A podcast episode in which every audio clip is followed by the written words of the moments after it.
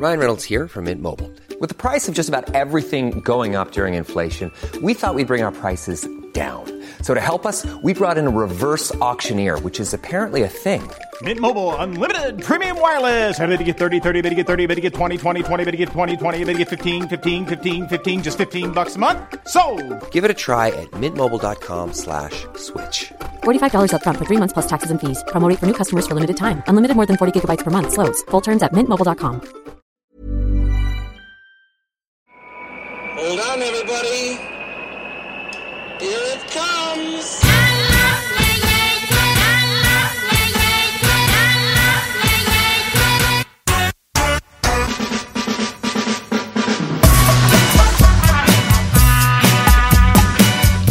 le podcast des cyclistes aventuriers, épisode 103, ici Richard Delhomme. Aujourd'hui, j'ai le plaisir de discuter avec Eric Leblaché, ex-cycliste pro reconverti dans l'ultra à pied et à vélo. Parler avec Eric, c'est se souvenir de la tirade de Edouard Baird dans Mission Cléopâtre. Je chante la vie, je danse la vie, je ne suis qu'amour. Eh bien Eric, c'est exactement cela. Une passion et un enthousiasme légèrement débordants. La preuve. Je pense que dans la vie, le plus important, c'est de savoir s'adapter, d'aimer les gens et de, partager. Voilà, ça c'est important. Et puis après, de les gars, faut rire, faut rire, faut vous marrer, faut faut faut faut faut faut, faut être un peu foufou. Tu vois le côté un peu foufou, il faut faire ça. Le côté franchement foufou et passionné est apparu dès le début lorsqu'Eric explique comment concilier vie professionnelle, vie de famille et pratique sportive. Et plus loin, il a peut-être un peu disjoncté lorsque nous avons abordé les travers de l'ultra et les multiples dangers qui guettent cette forme de vélo. Mais j'ai appris l'année dernière, euh, voilà, que sur une épreuve d'ultra longue distance, t'as un mec qui a pris le train, quoi. Il a pris le train entre deux pointages. Non, mais s'il te plaît, quoi. Non, mais, eh, non, mais t'imagines le mec, eh, dans la tête du mec. Mais dans la tête du mec, le mec il prend un ticket de train, quoi. Il prend un ticket de train, il a un dossard dans le dos. Vous l'avez compris, encore un épisode haut en couleur où nous revenons sur son parcours de cycliste pro, son choix volontaire d'arrêter sa carrière, ses débuts en course à pied qui l'amèneront vers l'UTMB ou le marathon des sables, et enfin le passage vers l'ultra à vélo. Notez que pendant les 5 premières minutes le son est un petit peu bizarre, Eric avait tendance à souffler dans son micro, il l'a éloigné, et ensuite tout va bien. N'oubliez pas de vous abonner à la géniale newsletter pour avoir plein d'infos sur le gravel, le bikepacking, la longue distance, le tout-terrain et le vélo en général. Toutes les infos sont dans la description de cet épisode et sans plus attendre, donc Eric Leblaché. Et là, est-ce que tu m'entends? Euh, ouais, je t'entends toujours. Bon bah super. Eh, comment ça va? Euh, ça va bien, euh, fraîchement. euh, tu vois, je me suis entraîné. Euh, je me suis entraîné ce matin. Je suis parti de bonne heure, donc euh, j'ai euh, voilà, j'ai pris un bon bol d'air. Ouais. T'as fait combien? Euh, j'ai fait trois heures. Je suis parti. Il était 5 heures et quart Ouais. et il faisait moins 9 Ouais. et, euh, et voilà. Mais en fait, euh, en fait, en fait, euh, c'est pas c'est pas extraordinaire. Enfin, tu vois, ça paraît euh, ça paraît de ouf comme ça. Mon père m'envoie un message tout à l'heure. Il me dit mais comment tu fais et tout. C'est pas sérieux. Mais en fait, euh, bah j'ai froid nulle part. Tu sais, euh, je pense que si tu as les bons vêtements, Hmm. j'ai pas froid aux pieds, j'ai pas froid aux mains, j'ai pas froid aux jambes, j'ai pas froid au corps. Qu'est-ce qui t'empêche de sortir au final? À part te dire que c'est pas la norme, le reste, il y a rien. Donc euh, j'étais j'étais tranquille, c'était pas glissant sur la route. euh, voilà quoi. Juste au début, tu vois, quand tu les la première demi-heure, il fait tellement froid que euh, ton cerveau il est un petit peu ralenti. Tu sais, t'as déjà connu ça, je pense. Et, donc il faut le temps. il faut le temps que le bah, que, que le cerveau s'habitue à être par des températures un peu un peu polaires quoi. Ouais. Bon, à moins 9, c'est pas Mais, polaire encore, donc euh, ça. Oui, oui, enfin du moins inhabituel euh, pour euh, Oui. euh, pour, pour la région parisienne quoi. Oui, pour nos régions. euh. Mais pourquoi tu euh, là actuellement tu, tu prépares quoi de, de tellement euh, important pour euh, aller rouler la nuit? Ou parce que tu Ah, alors tu vois, j'aime. C'est une question intéressante que tu me poses parce que euh, euh, Ah, parce que régulièrement on me la pose. On me dit euh, mais pourquoi tu roules la nuit? Mais et tout simplement parce que je peux pas rouler le jour. parce que j'ai un métier euh, comme tout à chacun euh, qui commence vers 8h30, qui se termine vers 17h30 ou 18h. Et donc j'ai j'ai pas possibilité de rouler en journée en fait c'est c'est pas plus bête que ça. Donc quand je roule en journée c'est parce que je m'adapte soit dans mon métier soit je pose euh, comme tout à chacun des jours euh, des jours peut-être pas mais en tout cas des heures de, récupération des heures de congé. Mais autrement sur une semaine euh, classique eh bien je pourrais me permettre de faire comme beaucoup de personnes c'est-à-dire de dire bah j'ai pas le temps de m'entraîner en fait. Parce que ne pas avoir le temps de s'entraîner sans tomber dans le jugement, hein, c'est assez facile à prononcer au final parce que quand tu as une journée de travail qui commence et encore, hein, je veux dire, moi j'ai j'ai pas un métier, euh, je, je, je fabrique pas des vaccins, hein, donc euh, j'ai un métier tout à fait euh, classique en termes d'horaire. Mais malgré tout, le cyclisme nécessite. je vois la différence quand je fais la course à pied, quand je fais du vélo, quoi. Mmh. Il me faut il faut quelques heures pour faire du vélo. En journée, je, je les ai pas ces heures-là, et le soir. J'avoue que c'est pas toujours évident sur les mois d'hiver et d'automne parce qu'il fait nuit de plus bonne heure et Bon après c'est mon expérience personnelle.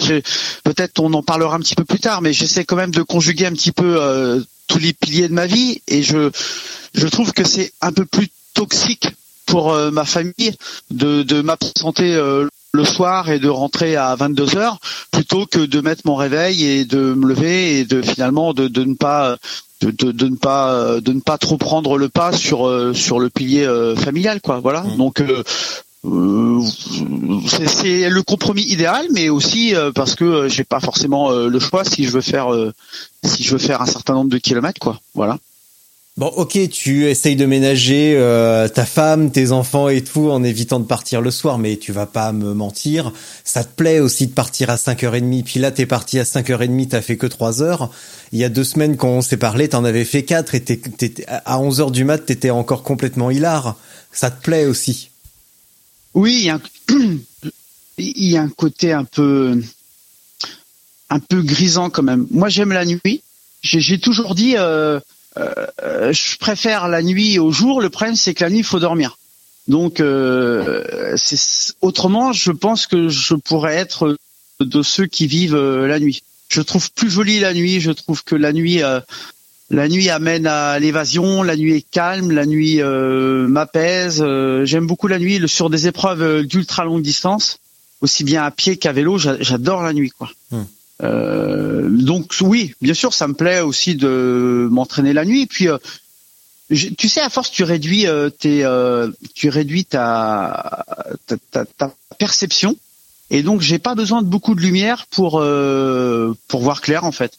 Donc j'ai ma lampe, euh, j'ai mes yeux, un peu de passion et puis euh, et j'aime bien, ouais. j'aime bien, mais mais je mets quand même en avant euh, le caractère un peu essentiel de m'entraîner de nuit si je veux accumuler des heures d'entraînement. Parce que parce que bah voilà en fait c'est c'est à un moment il faut aussi prendre il faut trouver du temps comme comme tout le monde hein, il faut trouver du temps.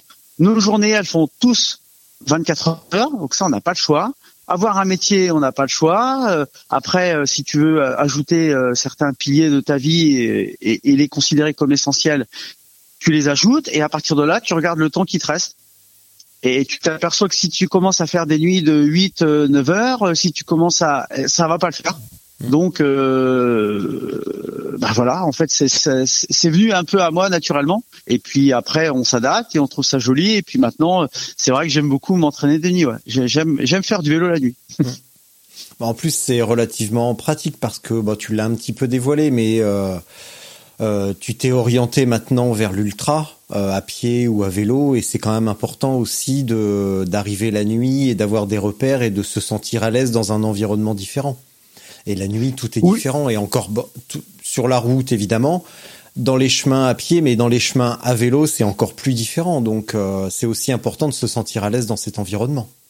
Oui, oui, tout à fait. Tu as raison, Richard. Par rapport d'abord au, regard, donc à la perception. Ensuite, euh, la vitesse, parce que euh, quand tu descends, tu descends à 50 km heure de nuit, forcément, tu ne maîtrises pas tous les paramètres comme tu les maîtrises deux jours. Et en fait, tu te rends compte que tu, tu, euh, c'est pas que tu pries le bon Dieu, mais euh, il y a un peu de ça en fait. Hein. Euh, et pas plus tard que ce matin. Euh, j'ai pris une descente euh, euh, rien d'extraordinaire, je sais pas, peut-être j'étais à 45 km heure, et j'ai un sanglier qui a déboulé à 50 mètres de moi. Hmm. Et, et en fait, je l'ai pas vu arriver, et je pense que deux jours, je l'aurais vu courir dans le champ. J'aurais pu anticiper. Ah oui. Donc de nuit, c'est quand même plus risqué, mais justement, il faut s'habituer à ça lorsque tu choisis de pratiquer après en ultra longue distance. hein. Et, Mm. et alors, tu as cette sensation euh, de vitesse, ton physique, donc il faut t'habituer tout de suite à l'effort de nuit. Il faut être capable de produire un effort de nuit. Des fois, tu as des gens qui te disent, euh, bah moi, euh, tant que j'ai pas pris un petit déjeuner, je suis pas opérationnel. On, on- on entend ça parfois. Euh, bah, moi, je me lève, je pars m'entraîner. Je m'entraîne toujours à jeun. Je pars toujours à jeun, pardon. Je mange sur mon vélo. Pourquoi? Parce que euh, je me lève. euh, bon, ce matin, je me lève. Il est 4h30, 5h moins le quart. Je vais pas commencer à allumer la lumière, enfin à, à mettre euh, le, à mettre La le, le maison, bazar euh, dans la maison, à prendre le petit déj. Enfin, donc je me, je pars toujours à jeun et je mange toujours. Moi, je, je fais partie de ceux qui mangent, euh, qui mangent bien à l'entraînement. Donc je, je, je mange assez rapidement mes, mes barres de céréales. Ouais. Donc euh, ça aussi, il faut s'habituer à l'alimentation euh, de nuit. Mm. Et puis après, il faut s'habituer aussi à, à la capacité d'analyse, la capacité de, de réflexion, de concentration, euh, euh, ce qu'on pourrait dire familièrement, euh, faut pas avoir la, la gueule dans le sac, quoi. Voilà, faut pas avoir la tête dans le pâté quand tu quand tu montes sur ton vélo, quoi. Alors, Mais tout ça, ça s'apprend en fait. Hein, c'est Ouais, tout ça- s'apprend. Hein, tout, Ça, ça, tout- ça tout- tout ce qu'on travaille, euh, voilà, tout ce qu'on travaille, on progresse, et tout ce qu'on travaille pas, on, on régresse ou on stagne. là. En plus, croiser un sanglier, bon, euh, c'est quand même, enfin, un sanglier ou un autre petit animal mignon de la forêt, c'est quand même hyper agréable. Oui, alors ça c'est vrai. Alors ça c'est aussi un- une chance de de s'entraîner euh, la nuit. C'est euh, les animaux, en effet, la la faune et les levées de soleil. Ouais. Je suis un je suis un amoureux, passionné presque de lever de soleil. Et ce matin, euh, je me suis arrêté euh, peut-être deux trois minutes et j'ai fait des levées de soleil. J'ai pris euh, quelques photos du lever de soleil parce qu'il était magnifique en plus ce matin. Et, et j'adore les levées de soleil. Peut-être aussi parce que à force de m'entraîner de nuit, euh, je les vois alors que beaucoup euh, bah, ne les voient pas encore. T'es un mec romantique, en fait. tu rigoles, mais des fois on me dit ça. Non, c'est vrai, tu, tu rigoles, mais c'est vrai, des fois on me dit ça. En fait, je sais pas. Enfin, c'est un bonheur simple. Tu vois, moi j'aime le, bonheur simple en fait. Et lever de soleil, euh, c'est un bonheur simple, c'est bonheur gratuit. Mais ça, ça peut faire ma journée en tout cas, un lever de soleil. Ouais, tout à fait. Ah. Mais du coup, qui es-tu, Eric Le Blaché? Parce que là, ça fait euh, dix minutes qu'on euh, déblatère, mais on ne sait toujours pas. Enfin, moi, en tout cas, je le sais un petit peu, mais mais qui es-tu, Eric Le Blaché? Qui je suis euh, Alors, euh, Un grand romantique, je, donc. suis- Ah, je suis, euh, je suis un sportif, amoureux de, de la vie, amoureux du simple, amoureux des gens et et attiré par l'inconnu attiré par l'inconnu, attiré par euh, par le le nouveau. Alors dans dans le dans la limite du raisonnable, mais par euh, voilà par les choses nouvelles, par la vie en fait, par la vie en général. Donc euh, on, on en- on viendra peut-être à parler de, de de la traduction de tout ça dans les faits, dans ma vie, mais voilà c'est un petit peu ça. J'ai été coureur cycliste euh, professionnel de septembre 2001 à fin 2006.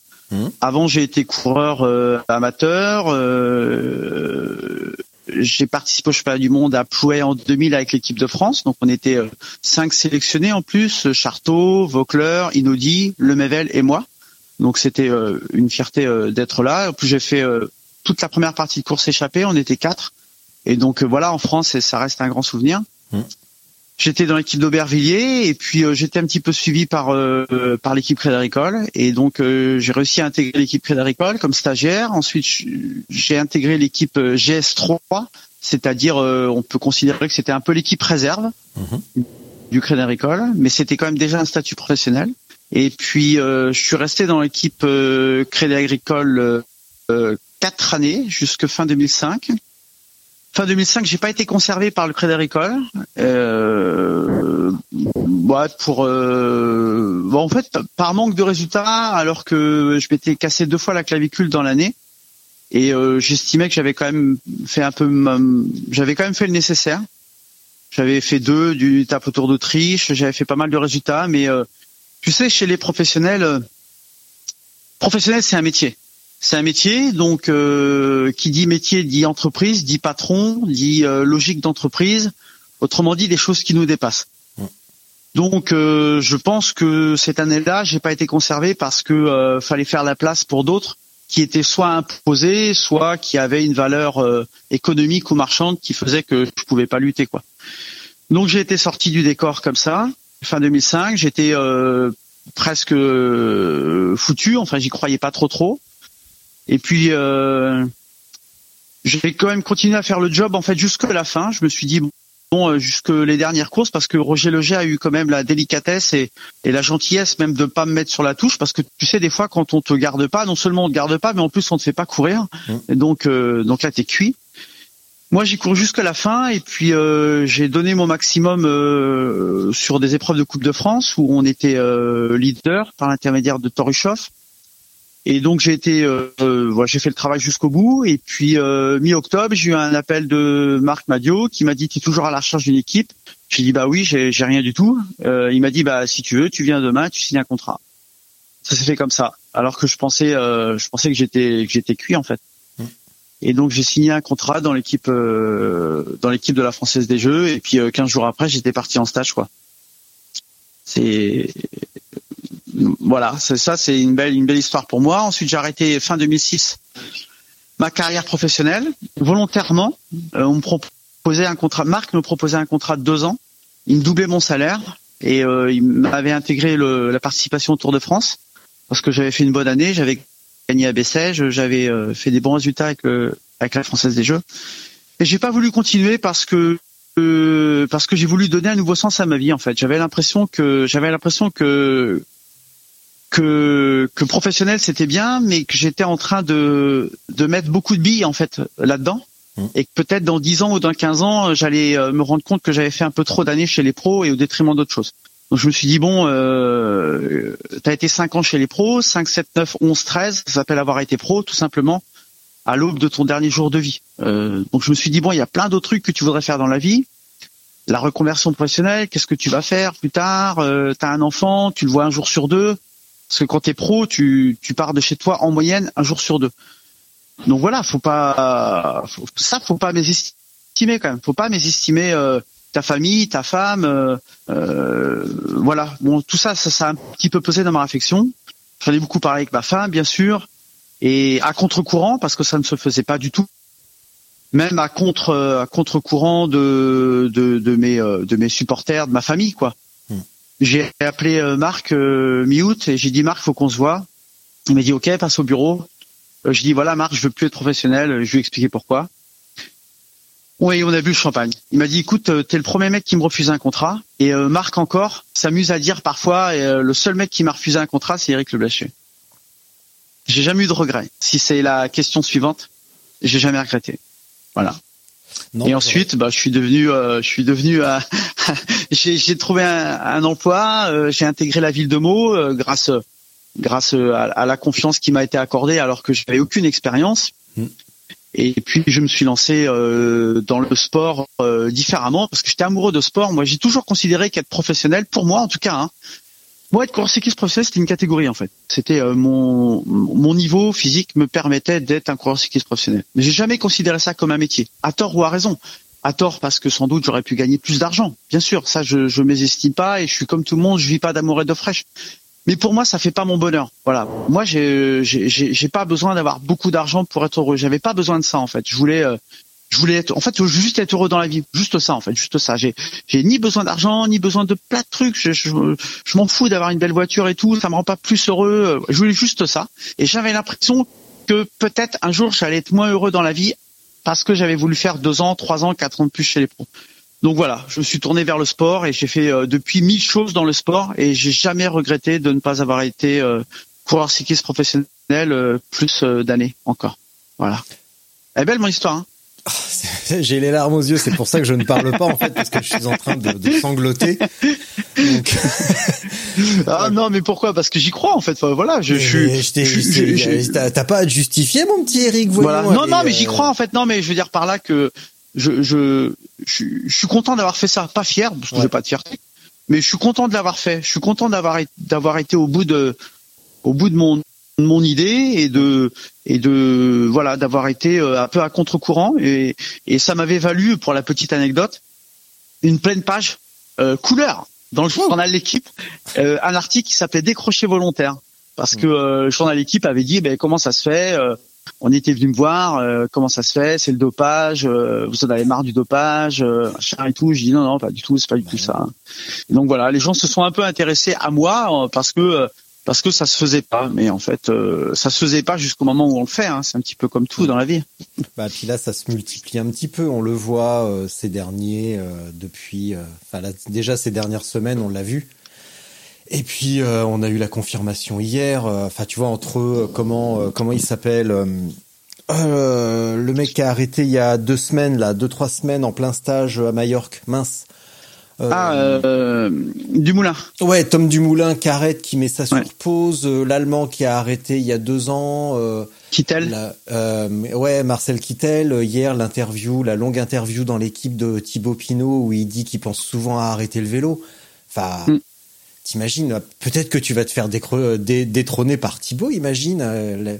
il reprend pas on a tu rayé des palmarès mince mais tu sais j'aime beaucoup ce, ce, ce type là et je trouve qu'il a un côté, euh, il a un côté euh, pas fait pour le métier en fait.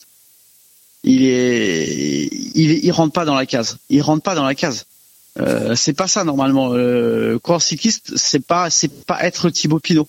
Et en fait, euh, je, il me plaît beaucoup ce, ce, gars parce que son interview est très belle d'ailleurs dans l'équipe euh, d'hier ou avant-hier, mais aussi parce que il est, j'adore. Moi, j'adore par exemple le suivre sur Strava euh, parce que euh, euh, pendant l'été, il part rouler, il est 6h30 par exemple, 7h moins le quart. Mais c'est lunaire pour un professionnel. Pour un professionnel comme Thibaut Pinot quoi. Mm. C'est c'est juste lunaire. Je l'ai croisé au mois d'août dans les Vosges, donc j'étais en vacances là-bas et je m'entraînais. Et donc bon, j'arrive à le, je le vois au loin, tout. Bon bref, voilà, j'arrive à, le, récupérer. Je me, je me présente, voilà, pour pas trop l'importuner. Donc du coup, essoufflé. Euh, Salut. Ouais, non, non, en fait, je, enfin, je te raconte l'anecdote. Oui et non, parce que euh, elle pourrait faire flambi, mais j'étais en train d'appeler ma femme, et donc j'étais arrêté sur bonne route, et hop, il me double. Et je le reconnais. Je dis attends, attends, attends, je te laisse, je te laisse. Donc elle a pas compris. et donc je repars au sprint. Et lui, il se retourne et il a dû voir un, un bébert qui, qui lui courait après, quoi, tu vois, qui roulait derrière lui. Et donc il s'est amusé à essayer de me lâcher. Tu vois, il s'est dû se dire, bah ça va me faire une intensité. Et sauf que moi, je me suis mis à la mort. Je me suis dit, putain, je peux pas rater cette occasion-là, quoi. Et donc, on a, ça a duré, 10, je sais pas, 10 bornes, hein, l'histoire. Hein. Et puis, à un moment, à un carrefour, il a été gêné par la circulation et je suis rentré sur lui. Voilà. Oh donc, bref, on s'est un peu... Jean-Michel, quoi. Ouais, c'est ça, exactement. Jean-Michel rattrape les pros. J'ai pas lâché là. Je me suis dit, non, non, non. Puis après, c'était ma fierté. Je me suis dit, putain, il va pas, il va pas m'épailler, quand même. Et donc, ah on a, on a discuté un petit peu ensemble et euh, je me suis rendu compte que c'était quelqu'un, euh, enfin j'ai eu la confirmation que c'était quelqu'un qui était un peu un peu à la marge en fait, qui était euh, qui est un passionné de vélo pour le vélo quoi. voilà, il avait dans il avait dans ses poches des nuts. Il faisait un ravito aux nuts. Enfin, rien que ça, ça m'a semblé lunaire quoi. Il me dit "Maman, t'en veux un bout? Je regarde, il y a des nuts. Je me suis dit waouh, Thibaut Pinot quoi. Ouais. Un amoureux de la vie, je pense aussi. Et des chèvres et de la pêche. Ouais, c'est ça. Bah voilà. Mais en fait, c'est un peu, c'est un peu symbolique, tu vois. je pense, c'est un peu symbolique, quoi. Hmm. Et toi, quand tu, euh, quand tu as senti que t'étais euh, presque fini avant, euh, donc quand le, le crédit ne t'a pas conservé, qu'est-ce qui te passait par la tête? Bon, c'est fini. Qu'est-ce que je vais faire Qu'est-ce qui t'est passé par la tête à ce moment-là? Oui. quand tu es coureur cycliste professionnel, tu es dans, es dans une bulle, une bulle, euh, une bulle qui est terrible en vérité, euh, dont tu ne prends connaissance bien souvent euh, que lorsqu'elle se perce. Mais tu es dans une bulle terrible, une bulle où on te monte ta valise, où on te prépare euh, et on te touille euh, tes cornflakes euh, le matin au petit déj. on te lave ton linge, on, tu arrives le soir, ton linge il est posé sur le lit. Bref, c'est, c'est de l'assistanat puissance 1000 en fait. Hein. Donc tu es complètement déconnecté de la réalité. Donc lorsque ça s'arrête, au tout début, j'ai été un petit peu pris de, enfin, lorsque on m'a dit que j'étais pas conservé, j'étais un peu, un peu pris de panique quand même, mm. parce que tu te dis euh, qu'est-ce que je vais faire plus tard? Et puis puis j'étais aussi un petit peu c'est toujours un, un aveu d'échec quand même lorsqu'on te dit bah on te conserve pas parce que t'es pas assez fort voilà en l'occurrence c'était pas vraiment ça en fait euh, parce que moi enfin j'étais pas j'ai jamais je suis pas, je suis pas un grand coureur j'étais pas un grand coureur mais je veux dire j'avais j'ai quand même euh, défendu quand même mon casse-croûte pendant toutes ces années là mais euh, mais voilà, ça répondait à d'autres logiques. Il y avait d'autres leaders qui arrivaient et euh, il fallait faire la place à d'autres euh, coureurs, quoi. Donc c'est pour ça que j'ai pas été conservé. Et tu, tu, tu, tu te demandes ce que tu vas faire plus tard. Et puis les exemples sont nombreux. Les exemples sont nombreux de coureurs qui qui derrière ont eu une période pas si simple, une période la reconversion bien sûr, mais aussi la vie de famille, le, le divorce, le, le, le, tout ça, hein, bien sûr. C'est il n'y a pas de il y a, y a, pas de il y a pas de finalité, c'est pas écrit. Et puis euh, et puis moi je ne revendique pas être non plus un je suis pas je suis pas un modèle de vie de famille. Hein, je revendique pas ça du tout. Mais euh, mais les exemples sont nombreux quand même de personnes qui à un moment euh, décrochent dans leur vie de famille parce qu'on parce que la, paroi elle est elle est elle est trop épaisse dans le monde euh, professionnel. Alors on te dit euh, ouais mais euh, tu sais c'est ça, c'est les pros, regarde dans le football et tout. Mais la grande différence, c'est que dans le football, si t'es pas trop idiot, lorsque tu as fini ta carrière, tu as au moins payé ta maison. Je veux dire, tu as au moins payé ta maison et tu as quand même des ronds de côté quoi. Mm. Lorsque tu as fini ta carrière de coureur cycliste, tu as touché euh, 5000 euros par an pendant 4 ans ou 5 ans. Et quand ça s'arrête par mois oui, par mois, pardon. Oui, c'est ça, par mois pendant trois ou quatre ans. Lorsque quatre ans ou même cinq ans. Lorsque ça s'arrête, t'as pas fini de payer ta maison avec ça. Mm. Et lorsque tu arrives dans le milieu professionnel, dans, dans, dans, dans la vraie vie, comme on appelle, comme on s'appelle à dire la vraie vie, tu vas voir un patron. Tu dis, vous avez quoi comme, euh, vous avez quoi comme expérience professionnelle? Bah, tu dis, bah, j'étais quoi en cycliste professionnel Le gars va dire oui, et donc? Et après, vous avez fait quoi d'autre? Bah, j'ai fait que ça. Eh ben ouais, bah, t'as fait que ça. Et, moi, je voulais pas, je, voulais pas devenir directeur sportif, je voulais pas, j'avais envie de, de, de, tomber dans la vie un peu classique, je dirais. J'avais non pas euh, par dégoût, pas du tout, parce que je suis, je suis un fin fou de vélo, mais je voulais autre chose. Et, en fait, tu t'aperçois que euh, que t'as pas le temps de, diplôme, de tout ça. Euh, quand, j'entends des fois, ouais, mais pourquoi les gars, vous faites pas des formations, vous faites pas. Mais quand t'es chez les pros, Richard, t'as pas le temps en vérité. T'as pas le temps parce que parce que t'es parti de chez toi un jour sur deux, parce que lorsque tu fais cinq heures de vélo, tu rentres, en vérité, t'es désossé quoi. T'es es désossé, t'as juste envie de, de, de, te reposer et te reposer, ça fait partie du taf, mm. ça fait partie du boulot. Tu veux une anecdote? Je vais t'en donner une. J'étais à la Française des Jeux un jour, à la Française des Jeux, je sais plus combien d'heures d'entraînement j'avais fait dans ma journée, bref. Fred Grapp, Frédéric Grapp, tu sais l'entraîneur oh là, de, de Groupama FDJ, m'appelle et j'étais en train de faire mes courses à Leclerc. Il m'appelle et il dit euh, tu es où là? Euh, J'ai dit je suis en train de faire mes courses à Leclerc. Ah, il me dit écoute euh, ouais c'est pas super euh, la récupération et tout. Et là je me suis dit waouh quoi. ouais mais en fait je suis comme tout le monde quoi. Enfin ouais mais c'est pas ma femme qui va faire les courses aussi quoi. Enfin tu vois ce que je veux dire mm. T'es t'as pas le temps en fait, t'es déconnecté total. C'est trop dur le cyclisme, c'est un sport qui est trop difficile pour le faire à moitié. Donc lorsque ça s'arrête, euh, c'est compliqué. La reconversion euh, pour un coureur cycliste, elle est utile et je pense pas qu'elle ait beaucoup évolué déjà parce que le marché du travail, mmh. on peut pas dire qu'il soit plus florissant qu'avant, mais euh, parce que c'est c'est c'est compliqué. Alors c'est un rêve, il faut le vivre, bien sûr qu'il faut le vivre à fond, à fond, à fond les ballons mais c'est compliqué. Et lorsque je vois des, des coureurs dans l'équipe euh, Saint-Michel-Aubert, par exemple, euh, ils ont en vérité les mêmes sacrifices que l'équipe euh, Groupama FDJ parce que parce qu'il n'y a pas à tortiller. Pour être fort, il faut faire des heures. Pour être fort, il faut se reposer. Pour être fort, il faut faire ceci. Pour être fort, il faut faire cela. Sauf que le salaire, il n'est pas tout à fait le même, sans leur faire injure, mais il n'est pas tout à fait le même. Et, donc, waouh quoi. Quand ça s'arrête, en plus toi, t'es, alors si si moi j'étais loin d'avoir payé ma maison, eux encore euh, encore plus loin quoi. Hmm. c'est c'est l'envers du décor, comme on dit. Mais bon, c'est encore une fois, c'est c'est génial et, et c'est génial. Et si c'est à refaire, euh, bah, pff, je sais même pas comment je refais ça, bien sûr. Tout à l'heure, tu m'as dit euh, que ce bot était. Tu m'as dit ouais, c'est une jolie histoire et tout. Euh, oui, c'est vrai. Euh, que t'es, euh, tu retires pas forcément de fierté euh, de ça, mais euh, quand même un petit peu. Est-ce que finalement, euh, c'est pas aussi la fierté d'être allé au bout de ton idée et surtout de ne pas avoir fait ce qu'on attendait de toi, Euh, dans le sens où il y a certainement plein de coureurs qui ont envie d'arrêter parce que pour plein de raisons, mais qu'ils ne, ils ne le font pas parce que leur entourage leurs fans, euh, tout le monde attend d'eux qu'ils soient coureurs pro. Et ils n'osent pas le faire pour ne pas euh, choquer leur entourage. Et toi, tu l'as fait. T'as sans doute raison. T'as sans doute raison. euh, et là, c'est, ça, ça, ça pousse plus loin dans la réflexion. Mais pour revenir à ma personne, je pense que j'aime bien être être acteur, être acteur de ma vie, c'est-à-dire euh, décider un, peu de des choses, avoir toujours l'impression, si tu veux, de.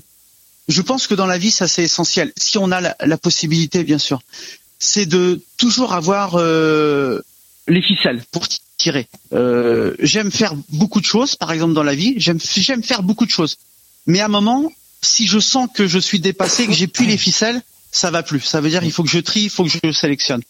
Et et là, sans doute que je m'ap- m'apercevais que que j'étais plus acteur en fait de ma vie, qu'on allait décider pour moi euh, de quand ça allait s'arrêter, qu'on allait décider pour moi euh, de ce que cela allait induire euh, dans, dans, dans, ma vie, dans ma vie professionnelle, dans, dans ma vie personnelle, dans ma vie familiale. Et donc, sans doute qu'à un moment, ça a été moteur. Mais c'est c'est un tenant que j'ai dans ma vie.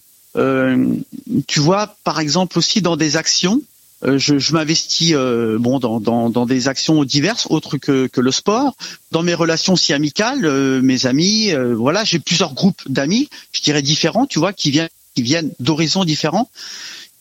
Mais je veux pas tomber, je veux pas aller trop trop loin non plus et à un moment euh, ne plus être moi-même. En fait, je- j'ai besoin d'être moi-même. Je suis moi-même. Je je suis pas tout à fait, je pense, un modèle standard.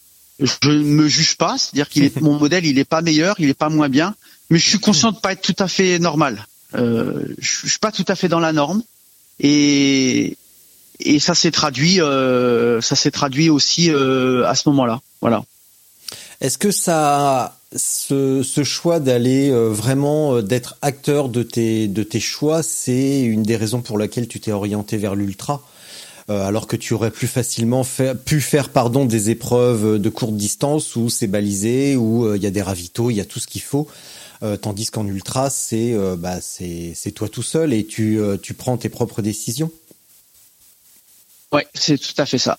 Tu as, as tout à fait raison. C'est l'inconnu m'attire. Tu vois, le côté. tu vois, des fois, je dis à à, à, ma femme, je dis cap ou pas cap? Eh ben, c'est un peu ça. Tu vois. Ah ouais, je suis pas cap. Bah, tu vas voir si je suis pas cap. Bah, il y a un peu de ça en fait. Le 10 km, euh, euh, 10 km, je sais faire. Hmm. Le 20 km, je sais faire. Le marathon, je sais faire. Il y a un 100 km. Ça, je sais pas faire. Eh ben justement, je vais m'inscrire sur ça vu que je sais pas le faire. Hmm. C'est un peu ça ma logique. Et donc euh, rapidement, euh, bon, j'ai vu que en course à pied, euh, 10 km, euh, marathon, semi-marathon. Enfin non, pas le marathon parce que le marathon c'est quand même, euh, ça cause dans le poste quand même un peu. Mais euh, 10 km et semi-marathon, je me suis aperçu que je, je que, que voilà que je savais faire. Et je trouvais moins, je trouve moins la notion de d'aventure. C'est c'est pas aventureux au final. C'est qu'une histoire de chrono. Mm. Et, et, et au final, tu sais, euh, le 10 km que je vale, euh, enfin je vaux 32, enfin je vaux. J'ai fait 32,01 en record. Mais que je fasse 32,01, euh, 31,28 ou 32,47, euh, voilà. Enfin honnêtement, ça, s'appelle avoir fait un 10 km. Pour moi, ça s'appelle avoir fait ça. Donc euh, j'ai rapidement cherché ce qui pouvait à nouveau m'attirer, me donner de l'envie, en fait de l'inconnu, du truc que je ne sais pas faire. Et, et donc je me suis lancé en 2013 dans mon premier ultra trail. J'ai choisi très simple, j'ai fait euh, l'éco trail de Paris. et le 80 km bien sûr. Alors, tu, donc tu vois, on revient à ça en fait, parce que l'éco trail de Paris, t'as un 10, un 20, un 50 et un 80. Et moi, je me suis inscrit sur le 80 euh, tout de suite. Et, et, et j'ai aimé en fait, j'ai aimé ce, j'ai aimé, euh, j'aime dans la longue distance euh, d'abord les phases différentes, euh, l'histoire parce qu'en fait c'est un film, c'est une histoire, ça va, ça va plus, il t'arrive des choses, des galères. Tu es incapable de de de- d'annoncer le scénario de ton épreuve alors que sur un 10 km tu es capable de, de l'énoncer à l'avance. Et puis euh, et puis on on s'attache pas euh, on s'attache pas à la à la, à la performance euh, pure. En fait, la performance, elle est déjà de le faire. Et ça, euh, j'aime bien aussi parce que depuis que j'ai euh, depuis que j'ai 7 ans, parce que j'ai pris ma première licence de vélo en 1985, donc j'avais 7 ans. Depuis 7 ans, je suis baigné quand même dans la euh, dans la place, dans dans la question. Alors, t'as fait combien? Et, et, peut-être qu'à un moment, à, un certain moment de ma carrière, j'en ai eu assez qu'on me dise alors, t'as fait combien, quoi? Voilà. Et l'éco-trail du... euh, pardon. Donc cet éco-trail de 80 km, ça s'est passé comment? T'as souffert le martyr ou tu t'es euh, dépatouillé, euh, décontracté? Ah non, mais attends, j'ai été, enfin j'ai été, enfin j'ai été nul, mais euh, non, mais là c'est, c'est, c'est, en fait, mais c'est, c'est, c'est bien parce que je me suis pas rendu compte. Je me suis dit bon, 80 km, euh, c'est euh, 10 km et je multiplie par 8 quoi. C'est, c'est ça normalement 80 km, non c'est ça? Eh ben en fait non, c'est pas ça. Euh, donc je suis parti et tout, mais je suis parti comme si j'allais chercher le pain quoi. Je, courais comme si j'avais raté le bus quoi. Et, en fait, petit à petit, j'ai décliné, j'ai décliné, j'ai fini, euh, j'ai fini à, à l'envers total. Mais en fait, j'ai adoré. Et tu vois, ça c'est un truc qu'on retrouve dans l'ultra longue distance euh, et que les gens ne comprennent pas. C'est-à-dire qu'en fait, tu termines euh, à l'envers, bien souvent à l'envers. euh, euh, tu le lendemain, tu peux même plus, euh, tu peux même plus marcher, t'as t'as- t'as des douleurs partout, etc. Et pourtant, t'as adoré. Et donc euh, la personne te voit arriver. Enfin moi, combien de fois j'arrive des fois au boulot, le lendemain, je suis complètement cassé, limite je peux plus marcher, je boite et tout. Et et je dis c'était génial. Et là, la secrétaire, elle te dit c'était, mais t'as vu, c'était génial. Ah je dis ouais, c'était franchement c'était super. Ah ouais, c'était super. Et en fait, ils comprennent pas parce que t'es perché quoi, t'es sur ta planète quoi. Et c'est ça que j'ai adoré. Euh, lorsque j'ai vu dans quel état je finissais, l'ultra longue distance, je me suis dit c'est c'est vraiment ça en fait qui me plaît, c'est l'aventure, tout ce qui peut t'arriver. Il m'est arrivé des tas de choses, puis des rencontres aussi. Sur ultra longue distance, aussi bien à pied qu'à vélo, tu as des rencontres, tu tu échafaudes des stratégies, t'arrives des galères, t'as des plans A, des plans B, des plans C, des plans D, tu perds un truc, que tu faut que t'improvises, faut euh, euh, j'adore en fait. Il y a, il y a un côté euh, cap ou pas cap en fait, c'est ce que je t'ai dit tout à l'heure. Mm. Et donc euh, l'éco-trail de Paris, euh, ça a été une révélation, peut-être pas, le mot est peut-être fort, mais ça a été une une première affirmation pour moi euh, qu'il fallait que je poursuive dans ce côté euh, un peu un peu trop dur, un peu trop dur pour moi, un peu trop long pour moi. quoi. Voilà. De mettre Et depuis, le- ça a été crescendo parce que euh, plus les années passent, euh, euh, plus je fais des trucs. euh, ma femme me dit, euh, plus les années passent, plus tu fais des trucs difficiles. Ouais, sans doute, je sais pas. Sans Parce doute. que, ouais. tu, parce que tu vieillis aussi, que tu y arrives moins bien peut-être. Je ne vieillis pas. Richard. Je grandis. Tu grandis. je ne vieillis pas, je grandis. Ah, tu mûris, tu veux Je dire. grandis. Je ne veux pas qu'on dise ça. Je ne vieillis pas. On ne vieillit pas. On grandit. Oh putain, j'ai ne j'ai vieillis vexé pas. Eric Le Blaché, mince. Non, mais c'est un principe de vie, tu vois. Voilà, dans la vie, euh, on, on vieillit pas. C'est bête. C'est juste un, un, un verbe qui change.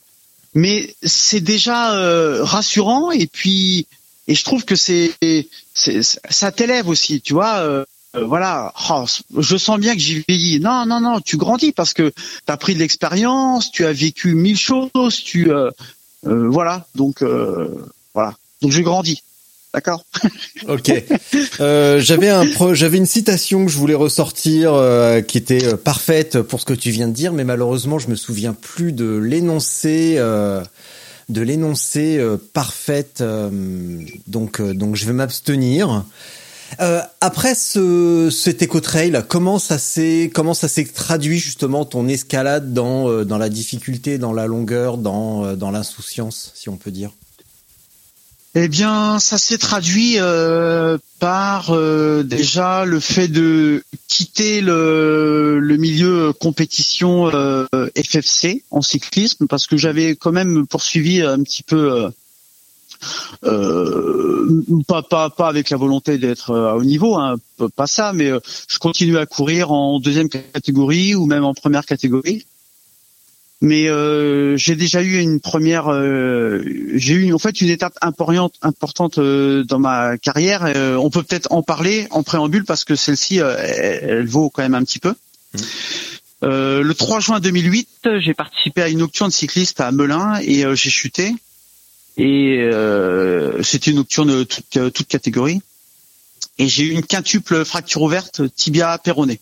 Mm. Donc euh, j'ai eu la jambe qui a été euh, un peu broyée. Et euh, donc je, je suis à Melun. Melun, je suis rapatrié à l'hôpital de Meaux grâce à un docteur à Meaux que je remercierai jamais assez. Donc il me rapatrie à Meaux. Et là, je suis sous morphine. Ma femme est là et le professeur rentre dans la chambre.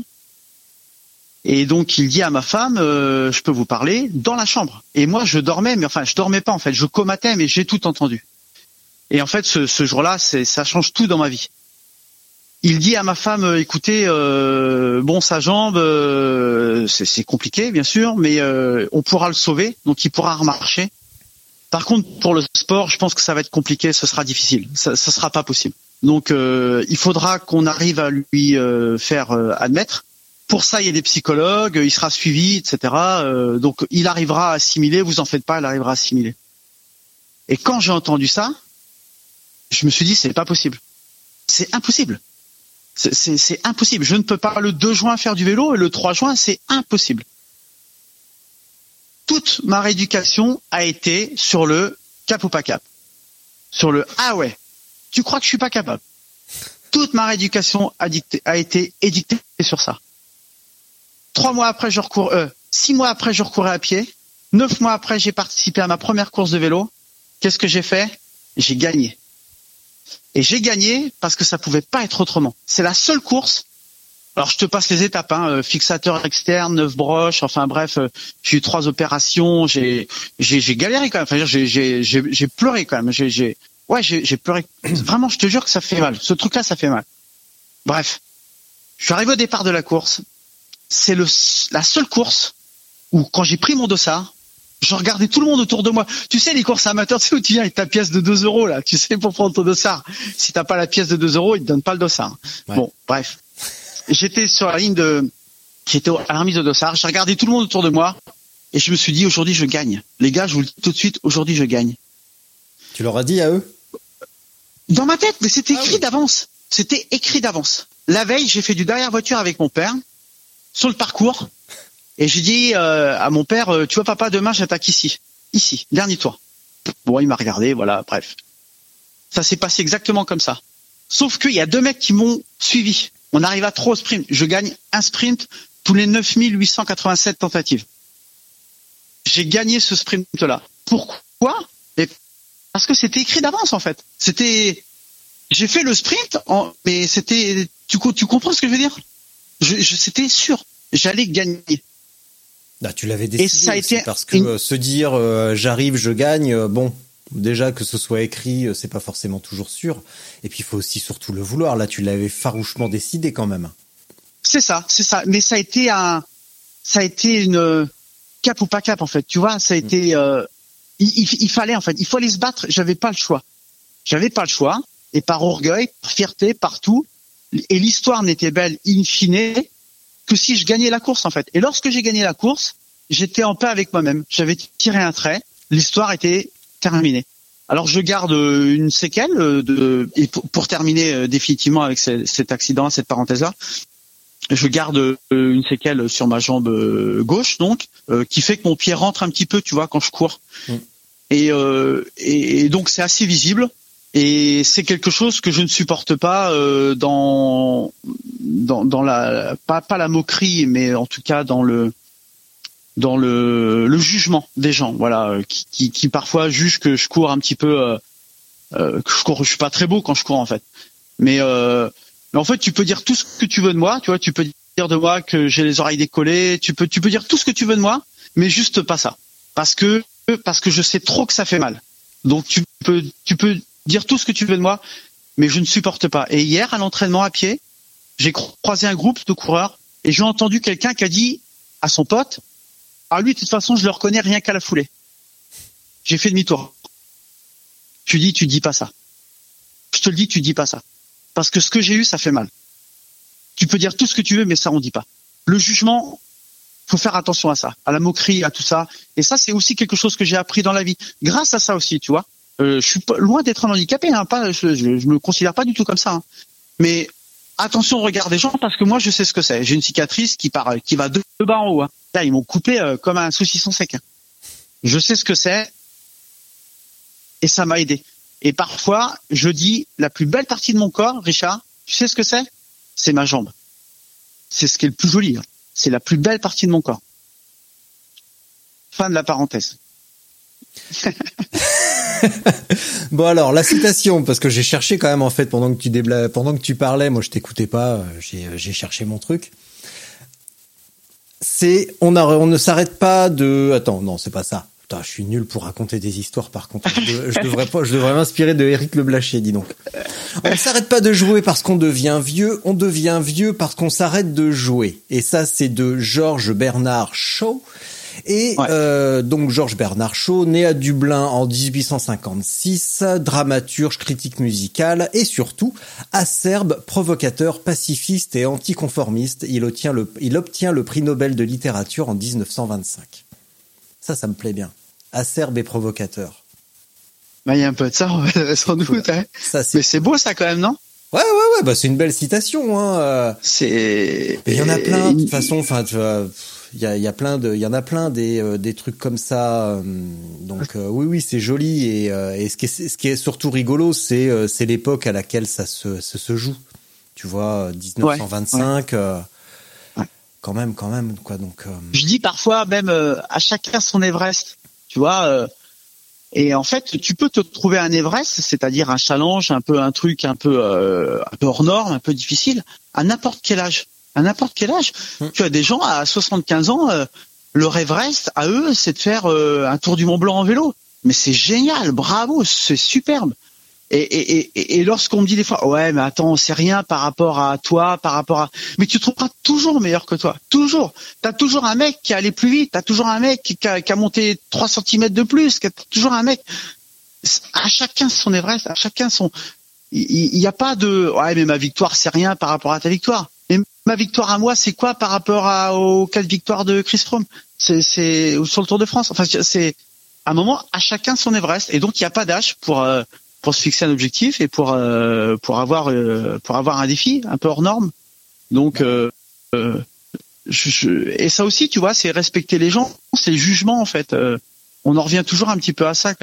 Moi, j'aime bien chambrer. Je suis un peu, j'avoue, je suis un peu chambreur. Bon, voilà. Mais je je suis pas dans le, je suis pas dans la moquerie en tout cas.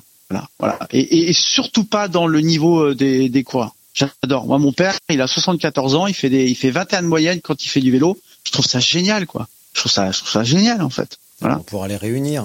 Je pense que le mien, il fait à peu près ça en ce moment aussi. Non, quoi qu'il ah ouais. il roule plus. Ah ils vont faire un trophée Baraki, alors. bah, super. Oh là là. Oh là, le défi vintage.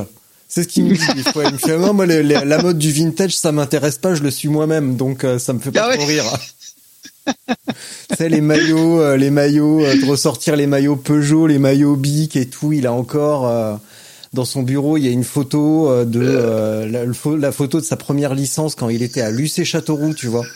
Ah ouais, d'accord. en plus, qui a été un super club, une super passerelle pour les pour les pros. C'était un super club élite. Et maintenant totalement totalement mort, mais mais c'était ouais, c'était il je sais plus, c'était en 1966 donc. Euh, et, c'était euh, c'était marrant quoi. Bon donc si j'ai bien compris, je pourrais me moquer de tout sauf de tes cicatrices et de ton pied, de ta foulée euh, bizarre. Ouais, enfin c'est c'est voilà, et j'ai expliqué pourquoi. Voilà, c'est un truc sur lequel je suis presque un peu sensible quoi. Voilà, je suis sensible parce que ouais, voilà, voilà, ouais ouais ouais, exactement. Comment tu tu as fait quoi après? Parce que l'éco-trail bon c'est bien mais il me semble que tu as fait un petit peu du TMB aussi. Oui, alors je Bon, le vélo, j'ai jamais arrêté, donc euh, j'arrêterai jamais. J'ai toujours euh, considéré que j'étais cycliste qui pratiquait de la course à pied et non pas un coureur à pied qui fait du vélo, par exemple. Je ne serai jamais euh, un coureur à pied et je crois au fond de moi que je ne veux pas en être un, en fait. Je suis un cycliste qui Alors, ça veut pratique dire- Ça veut, dire quoi? Ça veut dire quoi être un coureur à pied? Un coureur Parce que à tu pied. fais ça- 32 au, tu fais 32 au 10, donc, où tu l'as fait. Bah, Et il y a quand même la majorité des coureurs qui en seront jamais capables. Oui, mais j'ai fait 30 sans faire de d'exercice euh, de d'exercice sur 400 mètres, d'exercice choses comme ça en fait. Hein. Euh, C'est-à-dire que euh, être un, un, coureur cycliste qui fait euh, qui fait de la course à pied, c'est faire dans une semaine davantage de vélo que de course à pied. C'est mon cas. C'est euh, ne pas être dans les codes euh, même vestimentaires, tu vois. Par exemple, je je cours pas, je suis incapable de courir avec un un, j'appelle ça un Marcel moi, mais bon, un, comment t'appelles ça en course à pied là? Un Un débardeur. débardeur, voilà. J'ai, j'ai pas ça. En fait, je, suis- je suis mal dans ma peau quand j'ai ça. là. En plus, moi, j'ai la démarcation Ça, du bronzage de, du, de, de l'agriculteur. Euh, J'ai ça, euh, j'ai ça toute l'année. Hein, euh, démarcation du bronzage de cycliste. Quoi. Et, et donc, euh, c'est ce qui m'a amené aussi au trail. C'est, euh, c'est euh, peut-être le fait qu'on sortait aussi du standard euh, de l'athlétisme. Voilà, de manière plus, plus Ouais. globale en fait. Ça aussi, ça y fait. Je me suis pas euh, Ouais. jamais donc je, je me suis toujours considéré comme un coureur cycliste qui fait de la course à pied toujours. Et j'ai pratiqué beaucoup beaucoup de, de course à pied quand même progressivement et du vélo en entraînement, en, en vélo de l'ultra longue distance euh, pas mal, on en reparlera sans doute euh, après. Et donc par re- pour revenir à ta question, ensuite euh, je me suis lancé dans des trails à la montagne, euh, en haute montagne, dans les Alpes, parce que c'est un massif qui m'attire euh, tout particulièrement. Et je me suis inscrit euh, à la TDS, donc c'est Trail des Ducs de Savoie, c'est l'antichambre de, de l'UTMB en fait. C'est une épreuve de la semaine UTMB, mais ce n'est pas l'UTMB en tant que tel. L'UTMB, c'est vraiment le tour complet du Mont Blanc, ça fait 175 km, et moi j'ai fait euh, l'épreuve de 115 km. Quoi. Et donc j'ai fait en 2014 et 2015, et ensuite euh, en 2017, je me suis inscrit sur le vrai UTMB et donc euh, c'était un peu une finalité pour moi de faire le tour du Mont Blanc à pied. Et je suis parvenu à aller au bout sur une édition qui était assez difficile parce que euh, certains considèrent que c'est l'édition qui a été la plus difficile à cause de la neige. On a eu des conditions météo qui étaient assez dantesques quand même pour pour la période de l'année, fin août. Et donc ça a été pour moi une finalité, ouais, une, première finalité dans le trail d'avoir fait le tour du Mont Blanc mais aussi d'avoir fait deux marathons des sables, parce que j'ai quand même fait deux marathons des sables avec euh, un groupe euh, d'amis, et, et ça reste pour moi un énorme souvenir d'avoir participé et d'avoir été à terme de ces deux marathons des sables.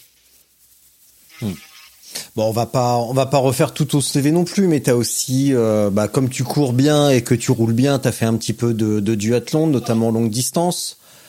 Euh, il me semble que t'as as été champion de France euh, dans les catégories d'âge, enfin en tout cas dans ta, ta- Ouais. dans ta catégorie Ouais. d'âge. Ouais, ouais, c'est intéressant ça. Euh, Tu vois, ça, là. c'est, c'est le duathlon, c'est intéressant et c'est euh, un, un autre, euh, un autre, euh, une autre traduction de ce que je te disais. Euh, j'ai fait de- du duathlon, j'aimais bien, mais euh, j'étais pas, euh, je me suis jamais senti intégré euh, à ce sport-là. En fait, je trouve que c'est euh, c'est une mentalité, c'est une façon de, de pratiquer qui me correspond pas euh, vraiment. Et, et je voulais être libre. Et en fait, euh, lorsque j'ai commencé à avoir quelques petits résultats en duathlon, je me suis aperçu que je pouvais rapidement tomber dans dans un, code de pratique en duathlon, c'est-à-dire euh, bah, participer euh, aussi bien à des ce qu'ils appellent des grands prix, c'est-à-dire un peu comme des, des coupes de France avec euh, dans l'équipe à laquelle j'appartenais, enfin dans le club pardon auquel j'appartenais et euh, et en fait je voulais pas je voulais pas de tout ça.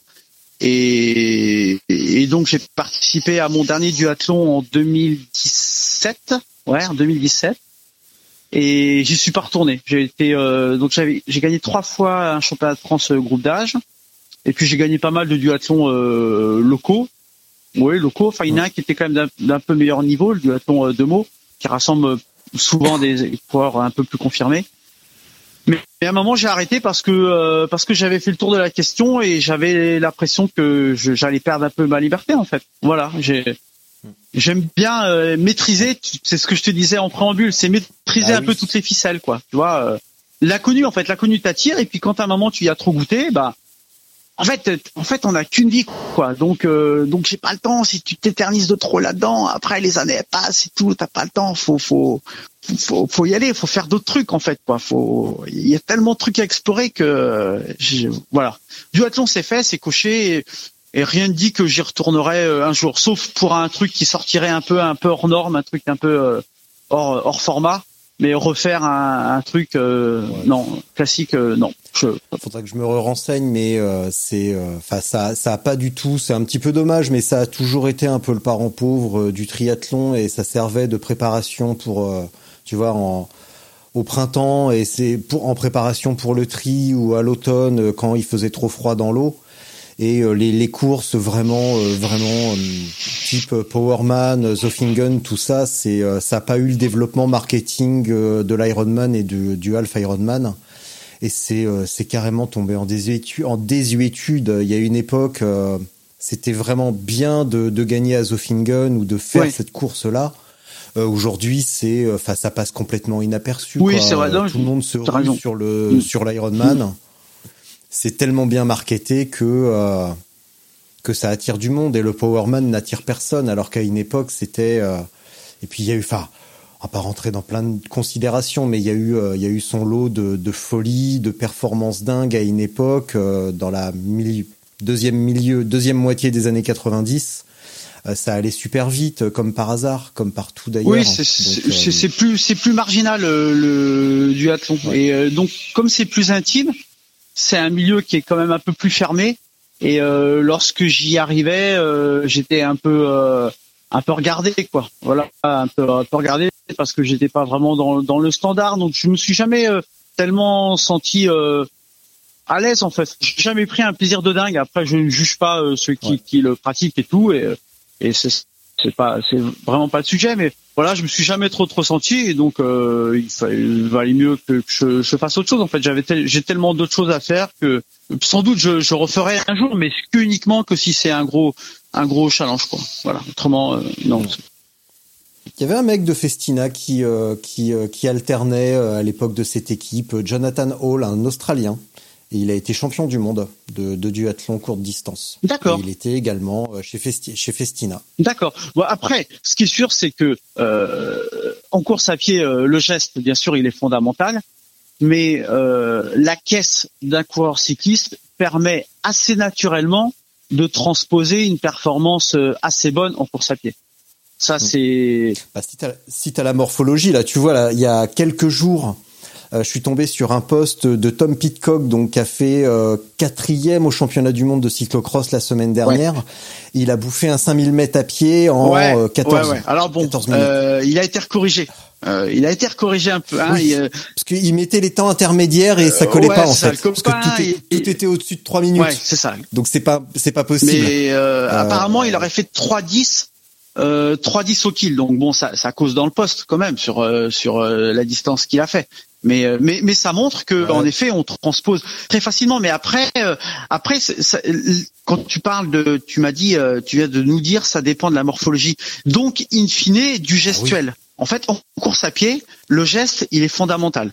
Il est même capital. Bah oui. Et donc, lorsque tu es un peu trop lourd, tu as un geste qui n'est pas bon, qui n'est pas, qui n'est pas fluide. Enfin voilà, j'ai pas le terme exact parce que je suis pas un, un- pas un athlète euh, au sens pied. Mais mais en tout cas, euh, le geste, il est fondamental. Et bien souvent, euh, bien souvent, les coureurs euh, ont la, la capacité à faire. Et ils, ils courent pas bien en fait. Et comme ils courent pas bien, bah ils, ils courent pas vite, euh, tout simplement. Mais ce qui est sûr, c'est que quand tu fais de la, du vélo, tu transposes assez facilement tes capacités euh, en course à pied. Voilà. Ce qui est pas le cas de l'autre Ouais, côté. il y a plein de. C'est pas le cas, mais aussi il y a euh, peut-être une. euh, oui, bah il y a le geste aussi. euh, oui, oui, c'est le, c'est le, c'est essentiellement le geste et aussi une petite composante musculaire euh, différente. Tu vois une composition musculaire légèrement différente. euh, peut-être plus explosif pour avoir un geste. euh, tu vois, c'est comme si tu donnais un, un, tu voulais faire tourner ta roue de vélo, tu vas mettre un coup rapide pour euh, pour garder la vitesse. Tu vas pas accompagner la roue, tu vas mettre un coup sec. Ouais. Et la course à pied pour aller vite, c'est ça en fait. Et euh, on voit beaucoup de cyclistes qui courent assis, tout simplement parce que euh, Ouais. ils sont tassés par terre Ouais. et ils ont pas cette euh, ce côté aérien Ouais. du cours rapide. Ouais, c'est ça. Le gestuel, ils l'ont pas. Et puis, puis, puis, la course à pied, c'est plus compliqué aussi dans le sens où euh, il faut bien matérialiser dans ton entraînement un temps d'échauffement. Alors qu'en vélo, honnêtement, tu montes sur ton vélo et c'est parti. Hein. Puis c'est parti. Mais ça, on a déjà eu cette discussion avec, euh, je sais plus avec qui d'ailleurs. Euh, je crois que c'est avec Jean-François Guiborel que la course à pied, la natation sont des sports euh, vraiment avec un protocole. À vélo, non, avec Jean-Yves Coupu aussi. Et c'est la, la le vélo, c'est encore un petit peu freestyle, mais c'est normal. Puis heureusement, à la limite, mais le trail a ce côté un peu freestyle où t'es pas obligé de te faire des séries des des trois fois 5 fois 400 à une 10 ou une 15 euh, en fonction de ta ouais, VMA. Ouais, ouais. Puis tu joues avec le terrain, le euh, trail aussi. Tu joues avec le terrain en fait. C'est le terrain qui est ta composante.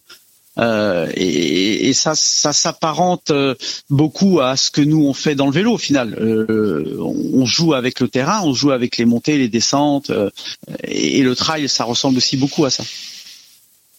Bah à pied, il y a les fameuses séances fartlek, c'est ça. Hein, le, le fartlek, c'est un terme nordique de d'entraînement euh, nature avec en jouant vraiment avec le terrain et le vélo c'est souvent que ça. Donc, ouais. Euh, ouais, ouais, ouais, Bon, on va refermer la parenthèse, cette parenthèse.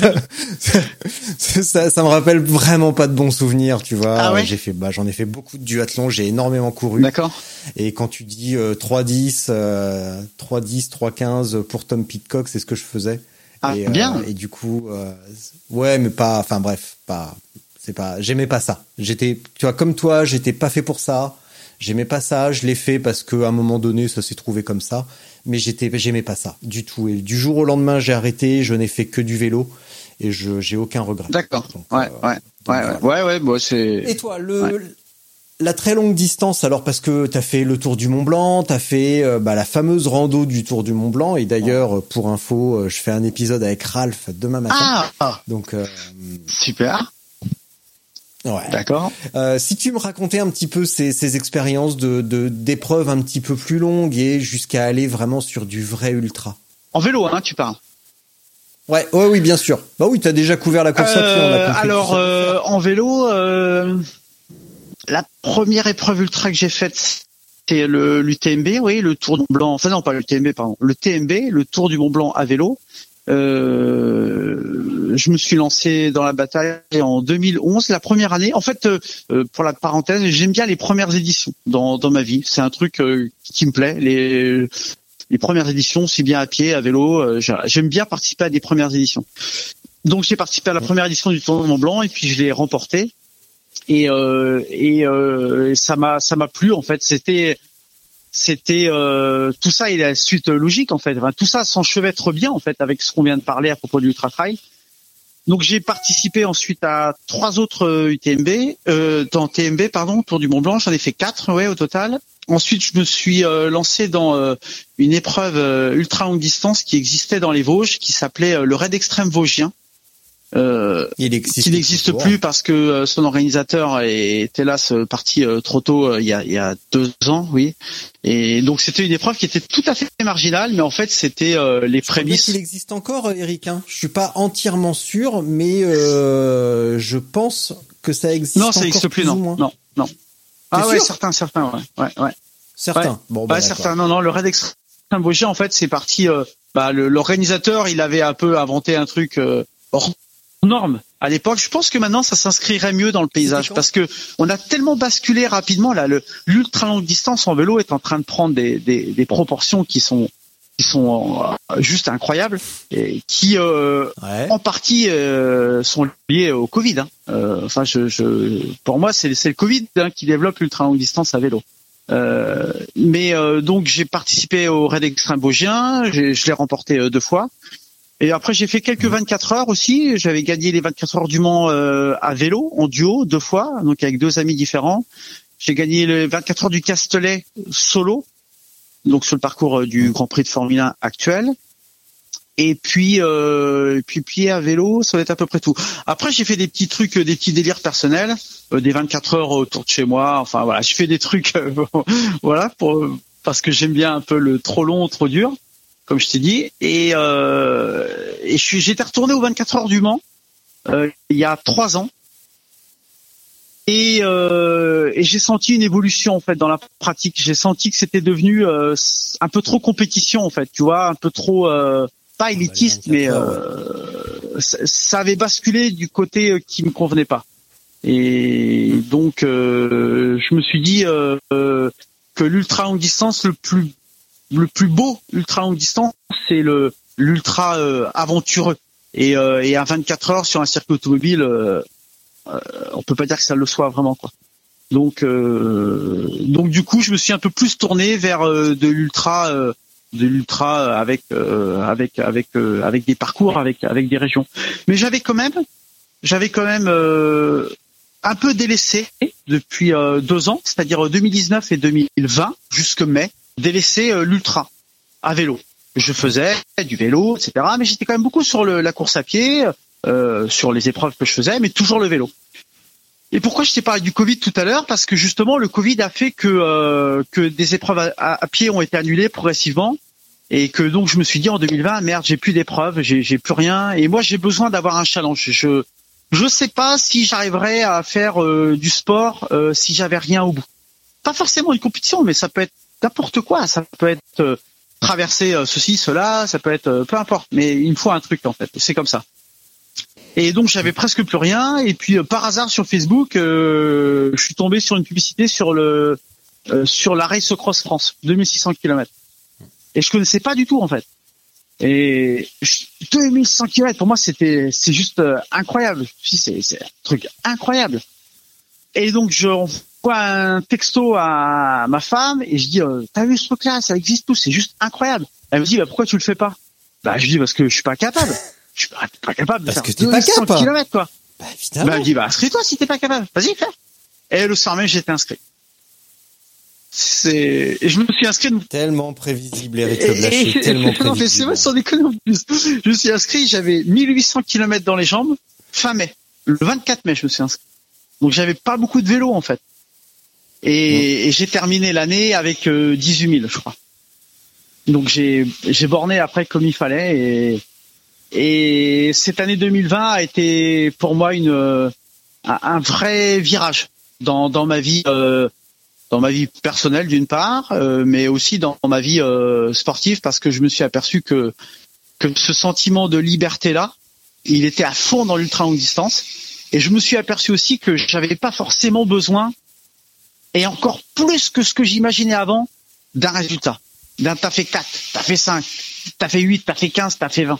J'avais pas forcément besoin de ça. Que que mon bonheur de sportif, il était de de de faire un truc, de me barrer, de faire de l'ultra longue distance, de faire un à 2600, à 3500, euh, un- de faire un truc très haut et pas forcément avoir le résultat. Bien sûr, quand tu fais la RAF, bien sûr, tu limes, tu limes, tu limes pour essayer. Quand t'es sixième, t'essaies d'être cinquième. Quand t'es cinquième, t'essaies d'être quatrième. Et cette année, j'essaie, j'essaierai d'avoir le meilleur classement possible. Mais en fait, c'est pas ça que tu cherches euh, in fine. C'est le, euh, c'est de le faire, c'est de l'avoir fait. Et ça, ça a été, euh, c'est rentré dans mon, ça s'est vissé dans mon corps en 2020, quoi. Je me suis dit, en fait, euh, Mm. en fait, t'as besoin juste de, de- d'aventure, de, de, voilà. Et, et sans doute progressivement, j'inscrirai dans mes années des éléments qui n'auront pas rapport à un classement, des choses euh, où il n'y aura pas de classement parce qu'il n'y aura pas de compétition, en fait, tout simplement. Dis donc, je reviens un petit peu sur le raid extrême vosgien. Alors, euh, ça a été euh, la première édition a été en 2007, et pourtant ces dernières semaines, on peut dire, euh, on a l'impression que les euh, que les, les épreuves d'ultra longue distance ont été inventées euh, très récemment. Ouais, c'est vrai. que- certains essayent de, de s'approprier l'invention euh, du lot de la longue distance. Alors que euh, bah que déjà euh, le raid extrême vosgien n'a certainement rien inventé non Mm. plus. Il y avait du long bien bien avant. Et, euh, j'ai l'impression qu'on va qu'on s'attire un petit peu dans qu'on qu'on se dirige vers euh, une guerre d'ego où chacun va essayer de, de défendre la, la, la, la paternité du truc, euh, ce qui est euh, ce qui est complètement euh, faux visiblement, de d'être euh, euh, celui qui a inventé le truc, celui qui va faire le truc le plus ouf. Euh, j'ai l'impression qu'on se dirige vers une petite guéguerre d'ego là quand même. L'ultra longue distance, c'est, euh, moi j'ai l'impression que c'est un petit peu le trail d'il y a, d'il y a 20 ans. C'est-à-dire que ça, ça, c'est une discipline supplémentaire qui s'ajoute euh, à la pratique cycliste, parce que c'est vrai que le vélo, on peut le pratiquer, nous on a cette chance-là au final. hein. on est un, on pratique un sport qu'on peut euh, à, à, multifacette, mais comme comme je, je crois aucun autre sport, euh, aucun autre sport. Le vélo, tu peux faire, euh, tu peux même en faire ton travail, tu peux faire du vélo taf, tu peux faire, euh, tu peux faire mille choses à vélo et je crois dans aucun autre sport. Et donc l'ultra longue distance, c'est une facette nouvelle ou presque nouvelle parce que finalement elle est quand même, elle est, elle est quand même assez assez vieille. Et c'est le Covid qui a accéléré ça. Euh, c'est euh, le Covid a, a comment a, a généré euh, chez beaucoup de personnes l'envie de de simple en fait, l'envie de, de de revenir à l'essentiel.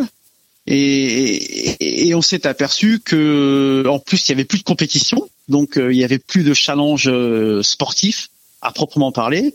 Et donc les gens ont un peu commencé à prendre euh, leur vélo et puis à aller à un endroit. Enfin, cet été, tu avais des gens qui allaient jusqu'à tel endroit, qui faisaient demi-tour et puis qui rentraient. T'as ceux qui partaient en vacances en vélo. Enfin bref, tout le monde s'est un peu lancé là-dedans.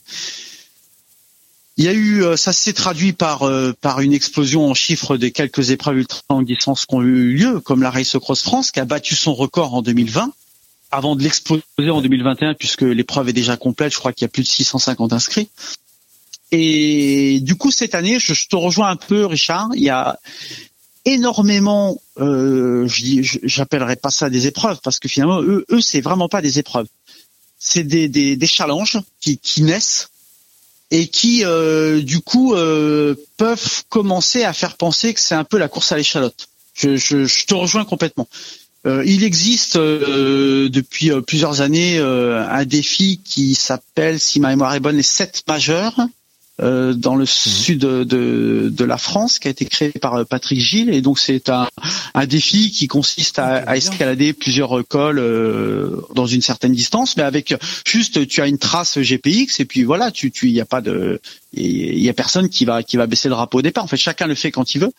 Mhm. et donc depuis ce set major là cette année je je j'ai vu passer tout un tas de communications. Il existe maintenant l'Omarto il me semble quelque chose comme ça L'homme au marteau, euh, l'homme marteau, euh, la conquête des Ardennes. Euh, enfin, il y a un certain nombre de, de, de, de défis comme ça qui, qui ont poussé et qui, ben, tant mieux en fait, hein, parce que ça, ça, ça, participe à faire éclore la pratique et à la faire reconnaître peut-être un peu plus et, et à moins penser que les personnes qui pratiquent l'ultra longue distance, c'est des personnes qui ont des sacoches devant, derrière des baskets euh, et puis euh, et puis euh, et puis des lumières à l'avant à l'arrière quoi. Parce que c'était un petit peu ça quand même dans l'esprit des gens.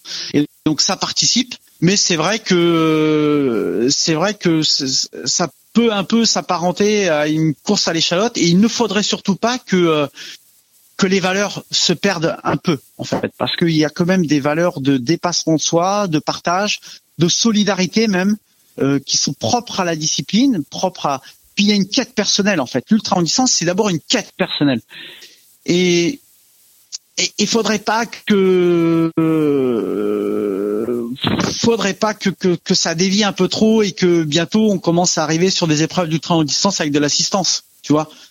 C'est-à-dire euh, avec le mec qui normalement est sans assistance, mais il a un mec euh, qui est caché et qui tous les 50 bornes lui donne des bidons, machin, bidule. Parce que l'ultra longue distance, ça, ça, a déjà existé. Eh oui, bah je sais. Sur, et, sur des épreuves longue distance, il y a des mecs qui sont arrivés quasiment à vélo différent. Euh, ouais, j'ai entendu des choses à ce sujet. j'ai entendu, j'ai entendu sur la Race Cross France euh, pour pas citer, mais mais parce qu'on m'a rapporté les choses. On m'a dit. Alors après, comme ah je dis, il y a la règle et l'interprétation de la règle.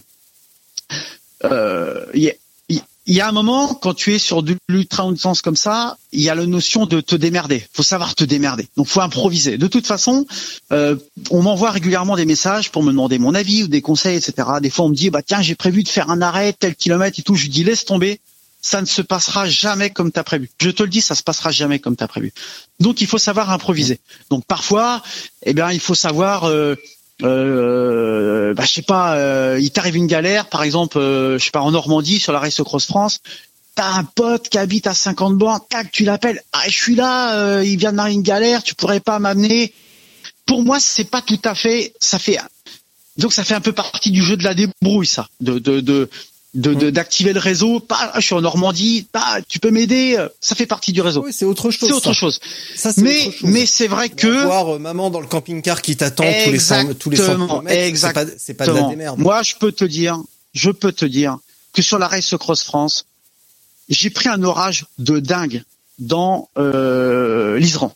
Bref, un orage de dingue.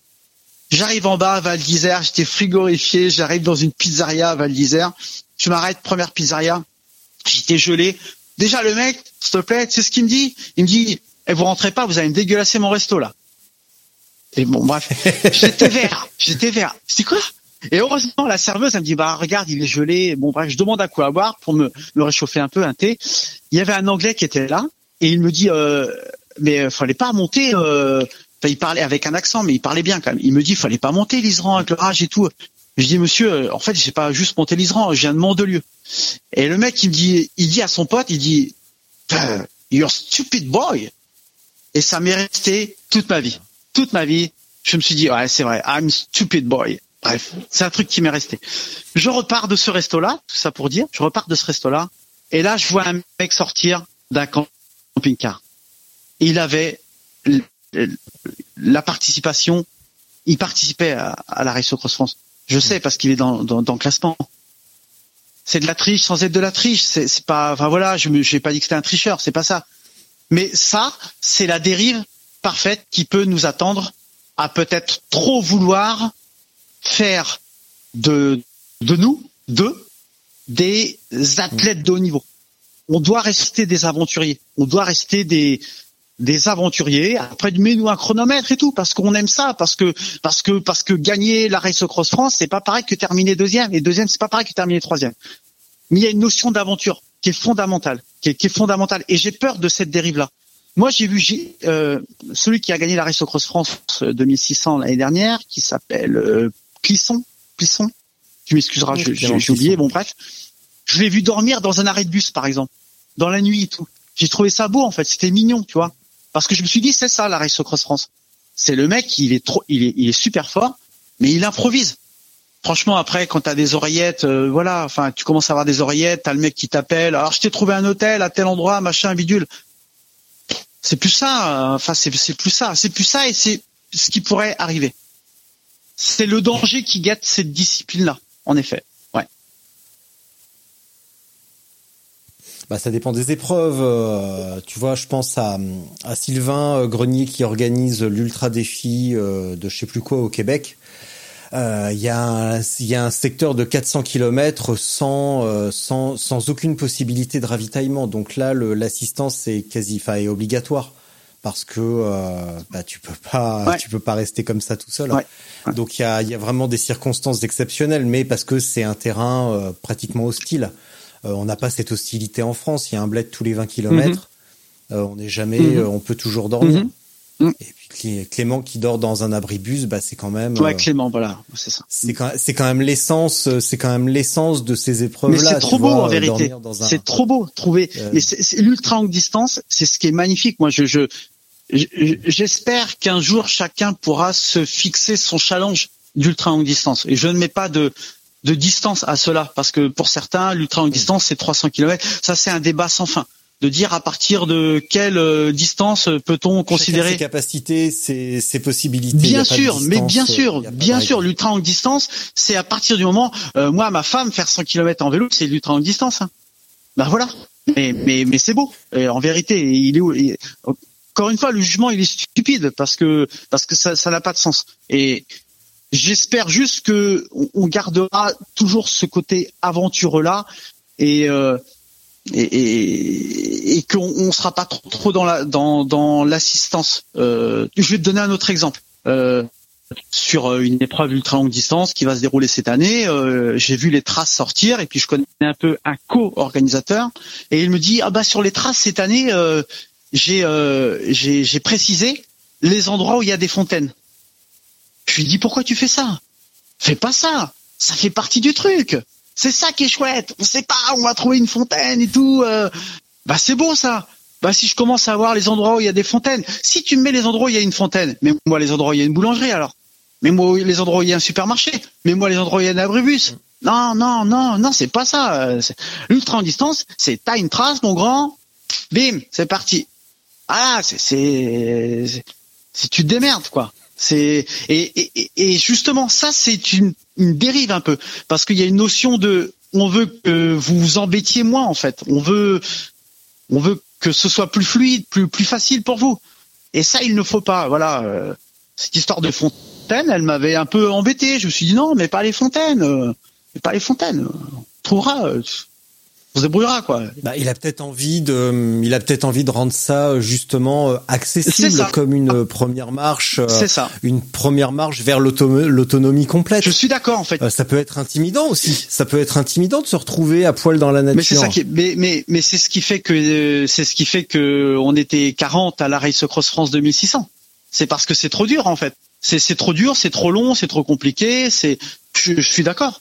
Mais c'est ce qui est beau. Et progressivement, laisse les gens y arriver. Ils y arriveront progressivement. Ceux du 1100, ils vont arriver un jour sur le 2600 de toute façon. C'est enfin pour pour pour rester focus sur la Race Cross France, mais il y a bien d'autres épreuves ultra longue distance. Oh là, hein. oui. Mais mais mais faut laisser les gens progressivement y arriver. Mais je pense que euh, trop euh, dénaturé, c'est peut-être beaucoup dire, mais trop euh, trop donner des petits euh, des, des, des petits appuis euh, ça rend pas forcément service à la discipline en fait. Il, il faut pas en fait. Il faut ça reste un truc un peu un, peu compliqué. Voilà, c'est un, c'est un, peu trop, un peu trop dur, un peu trop long. Euh, euh, voilà, un peu trop compliqué.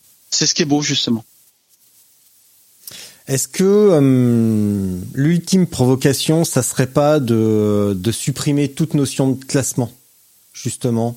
De tout supprimer finalement, de ne fournir euh, un petit peu comme la comme la divide aux États-Unis, euh, de bah, fournir un départ commun, un parcours, et puis à l'arrivée, tu es tout seul à la frontière du Mexique comme un con et de, de, justement supprimer ces, ces notions de d'épreuves, de, de, de, classement avec des sponsors, avec plein de trucs, avec un, un coût d'engagement de plus en plus exorbitant.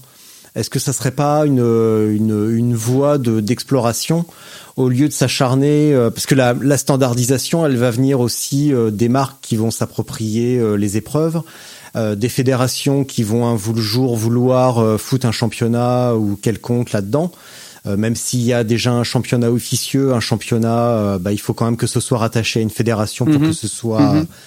légal et légitime sinon c'est que du c'est que de la c'est que de la grande gueule et du marketing mhm. Euh, il faut que ce soit euh, chapeauté par une fédération et pour le moment ce n'est pas le cas. Mhm.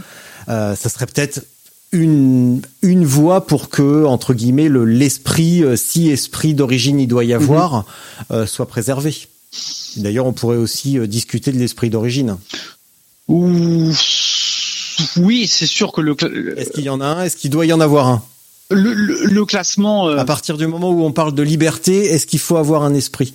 Est-ce que la liberté, c'est pas aussi de faire comme on veut? Oui, le, le classement, euh, sans doute qu'il amène, euh, comment il euh, il pollue un peu l'esprit originel. Sans doute, de, de c'est un peu moins une aventure dès lors qu'on te demande de l'effectuer le plus rapidement possible, malgré tout.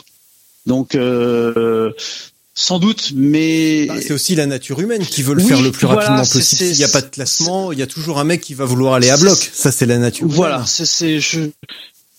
Euh, pour ma part, en tout cas, euh, je pense qu'il faudrait que ce soit plus long encore pour retirer le, le classement. Voilà. Euh, 2600 euh, km ou bien les distances actuelles, en tout cas, pour pour pas rester focus sur les mêmes épreuves, les distances actuelles. Ne sont peut-être pas assez euh, lunaires, je dirais, euh, tout en restant mesurés, euh, pour retirer la notion de classement. On peut encore déterminer une hiérarchie sur ça. Tu, tu, sais pas, une épreuve. regarde le 2600 km de la race cross. Et pourquoi au sommet, pourquoi arriver à, au Touquet, on ferait pas demi-tour et on rentre? Ça fait 5002. Bon bah là, là en effet, tu mets pas de classement. Là, tu mets pas le classement. Là, c'est lunaire. Euh, le Tour de France randonneur, euh, ça existe. Euh, c'est une trace qu'on te fournit. Il n'y a, pas de classement parce que c'est une distance. ça, ça aurait pas de sens de, de, de mettre un, un, classement. Après, peut-être que les distances actuelles, au final, elles permettent encore, euh, c'est vrai, tu as raison, en fait, on est un peu le cul entre deux chaises quand même, quoi, parce que parce qu'on bascule pas non plus dans le foufou. Bien sûr que c'est fou, c'est euh, passer sept jours, euh, enfin passer aller entre entre 5 et, et 10 jours euh, dehors, ou bien passer 48 heures, ou bien passer 24 heures suivant le niveau de chacun, euh, c'est déjà hors norme mais c'est pas assez foufou pour pour dire un classement n'a pas de sens. Il est encore possible de de hiérarchiser. Mais tu sais, c'est aussi pour ça que j'aime la course à pied et que euh, et que en course à pied, il est possible, par exemple, de faire un GR. Tu vois, tu fais un GR, finalement, il n'y a, a, pas de classement. Tu pars tout seul, tu fais ton aventure et on te demande. ton objectif n'est pas de faire euh, le GR, c'est-à-dire de suivre un, un, sentier de grande randonnée le plus rapidement possible. C'est juste de tenter une aventure. Quelqu'un qui escalade euh, le Mont Blanc, qui fait un sommet, euh, on va pas lui demander en combien de temps, en combien de temps il a monté le, le K2 quoi. Et, mais en vélo, on a encore un peu euh, cette notion de, de... Mais regarde Paris-Brest-Paris.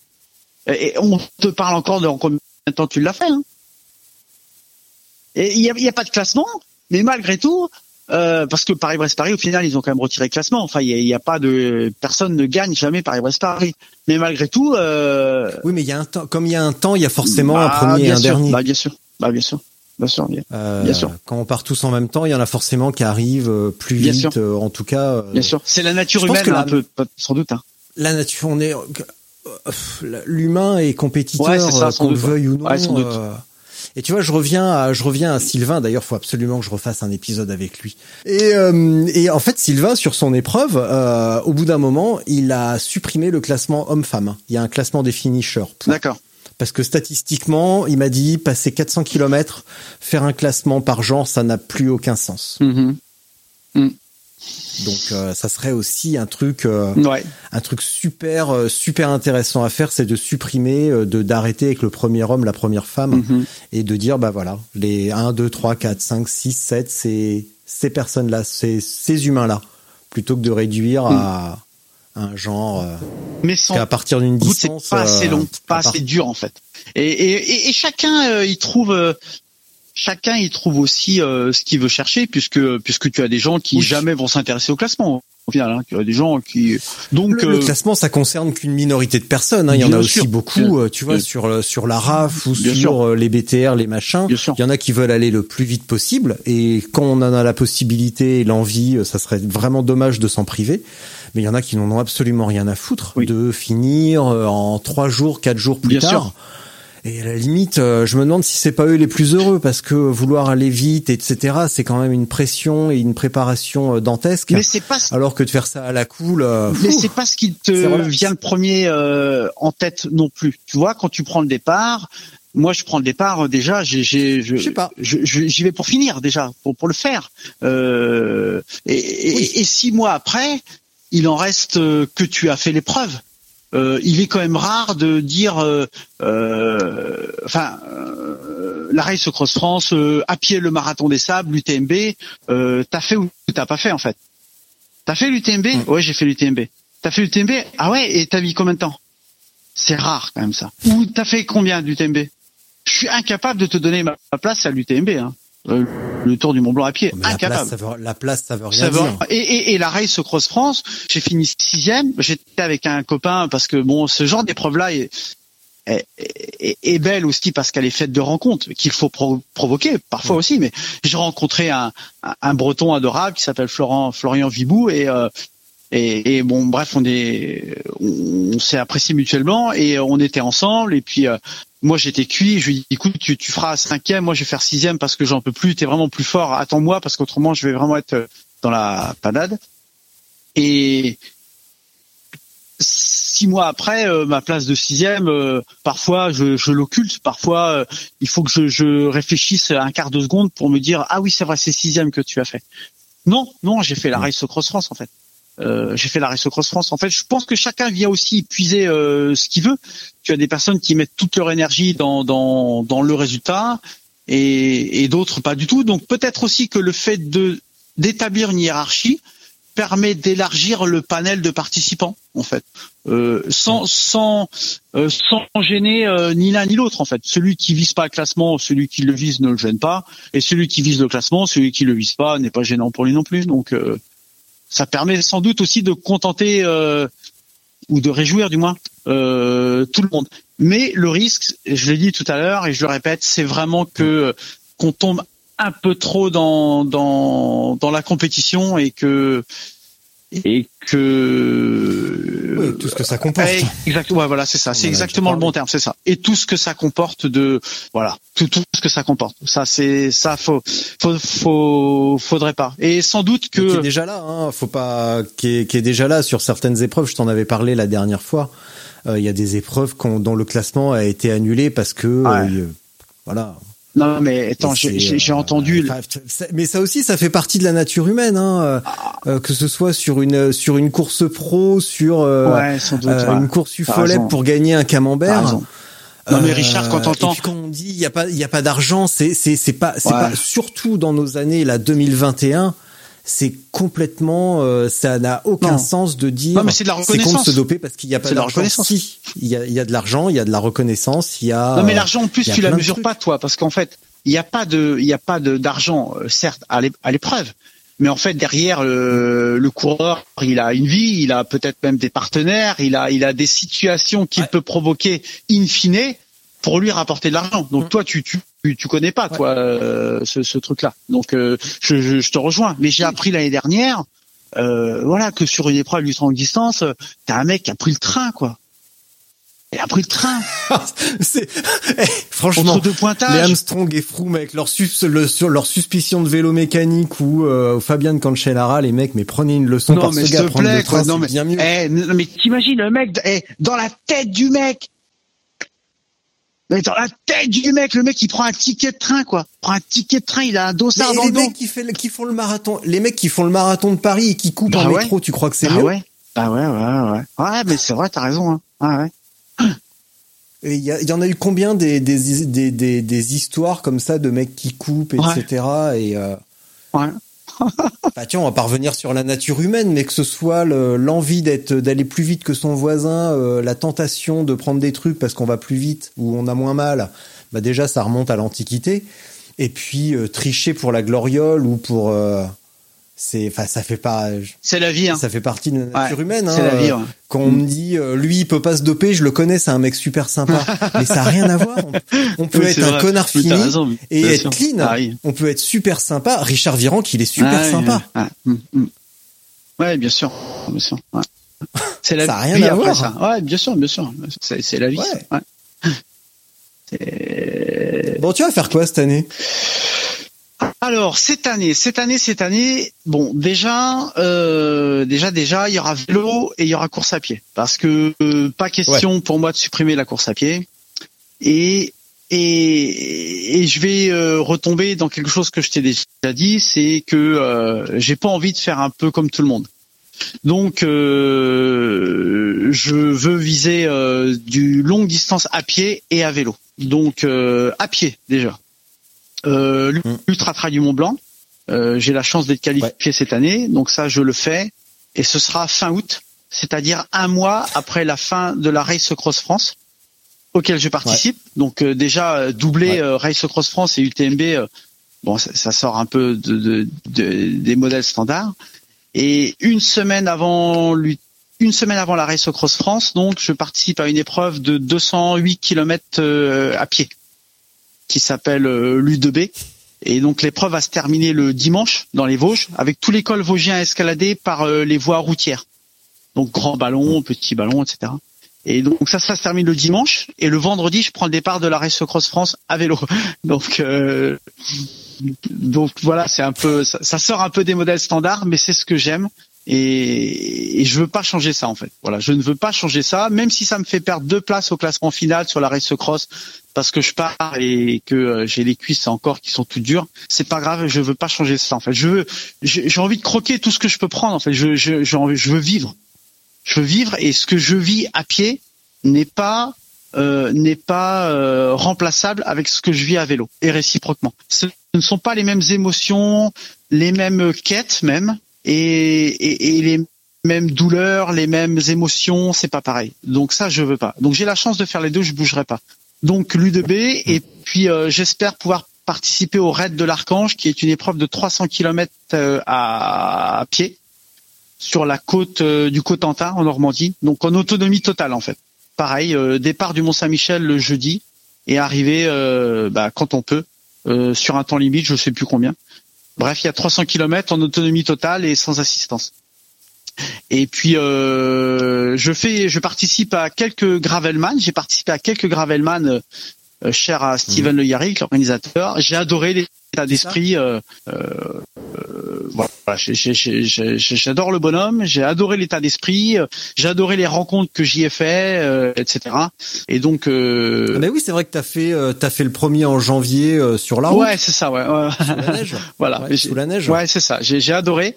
Et donc je participe aussi à quelques gravelman et, et puis pas mal d'épreuves. Uniquement route. Hein, oui, oui, uniquement, uniquement route. Ouais, c'est ça, uniquement route. Mais peut pourquoi tu vas pas dans les chemins un peu? Mais peut-être, peut-être que en fait, euh, peut-être que je vais essayer de faire euh, le tour du Mont Blanc euh, en gravel au mois d'août. Et ce serait une mmh. semaine ah, avant. deuxième, hein, je te préviens. Pardon? Ah ouais, je sais, je sais, ouais, je sais, je sais. Eh, j'écoute le podcast. Hein. C'est écrit. J'ai entendu. Hein.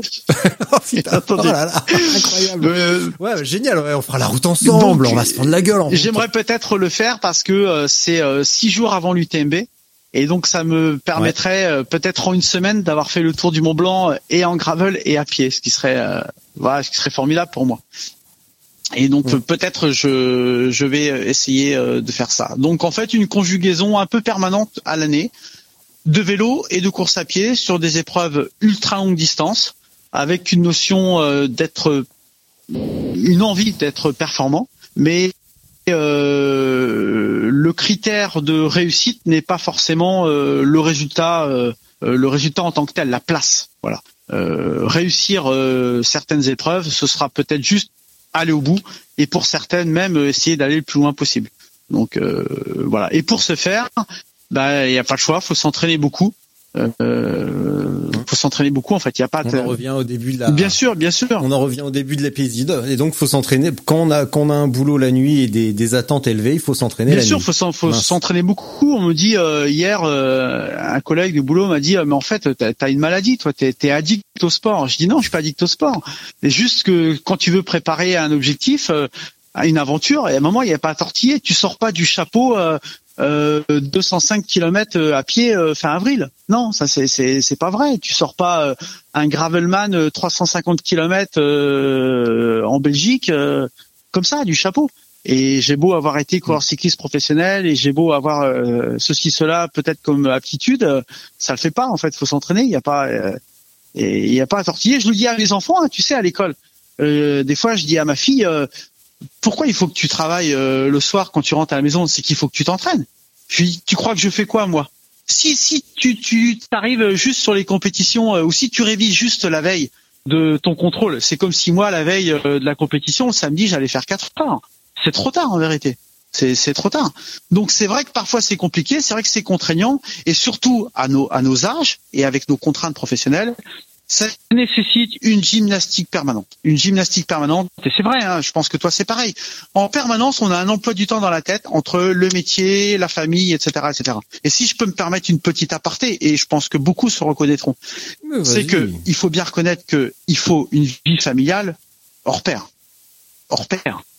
La famille, euh, notre, notre, épouse, notre femme, euh, il faut notre compagne, peu importe notre situation, mais il faut quand même une, il faut quand même une, un sens de l'adaptabilité un peu un peu hors norme si on veut si on veut durer. Et et, et ça euh, sans une famille euh, qui se passionne à minima pour notre pratique on peut pas y arriver. Après tu peux faire le beau hein, et dire euh, je suis ceci je suis cela.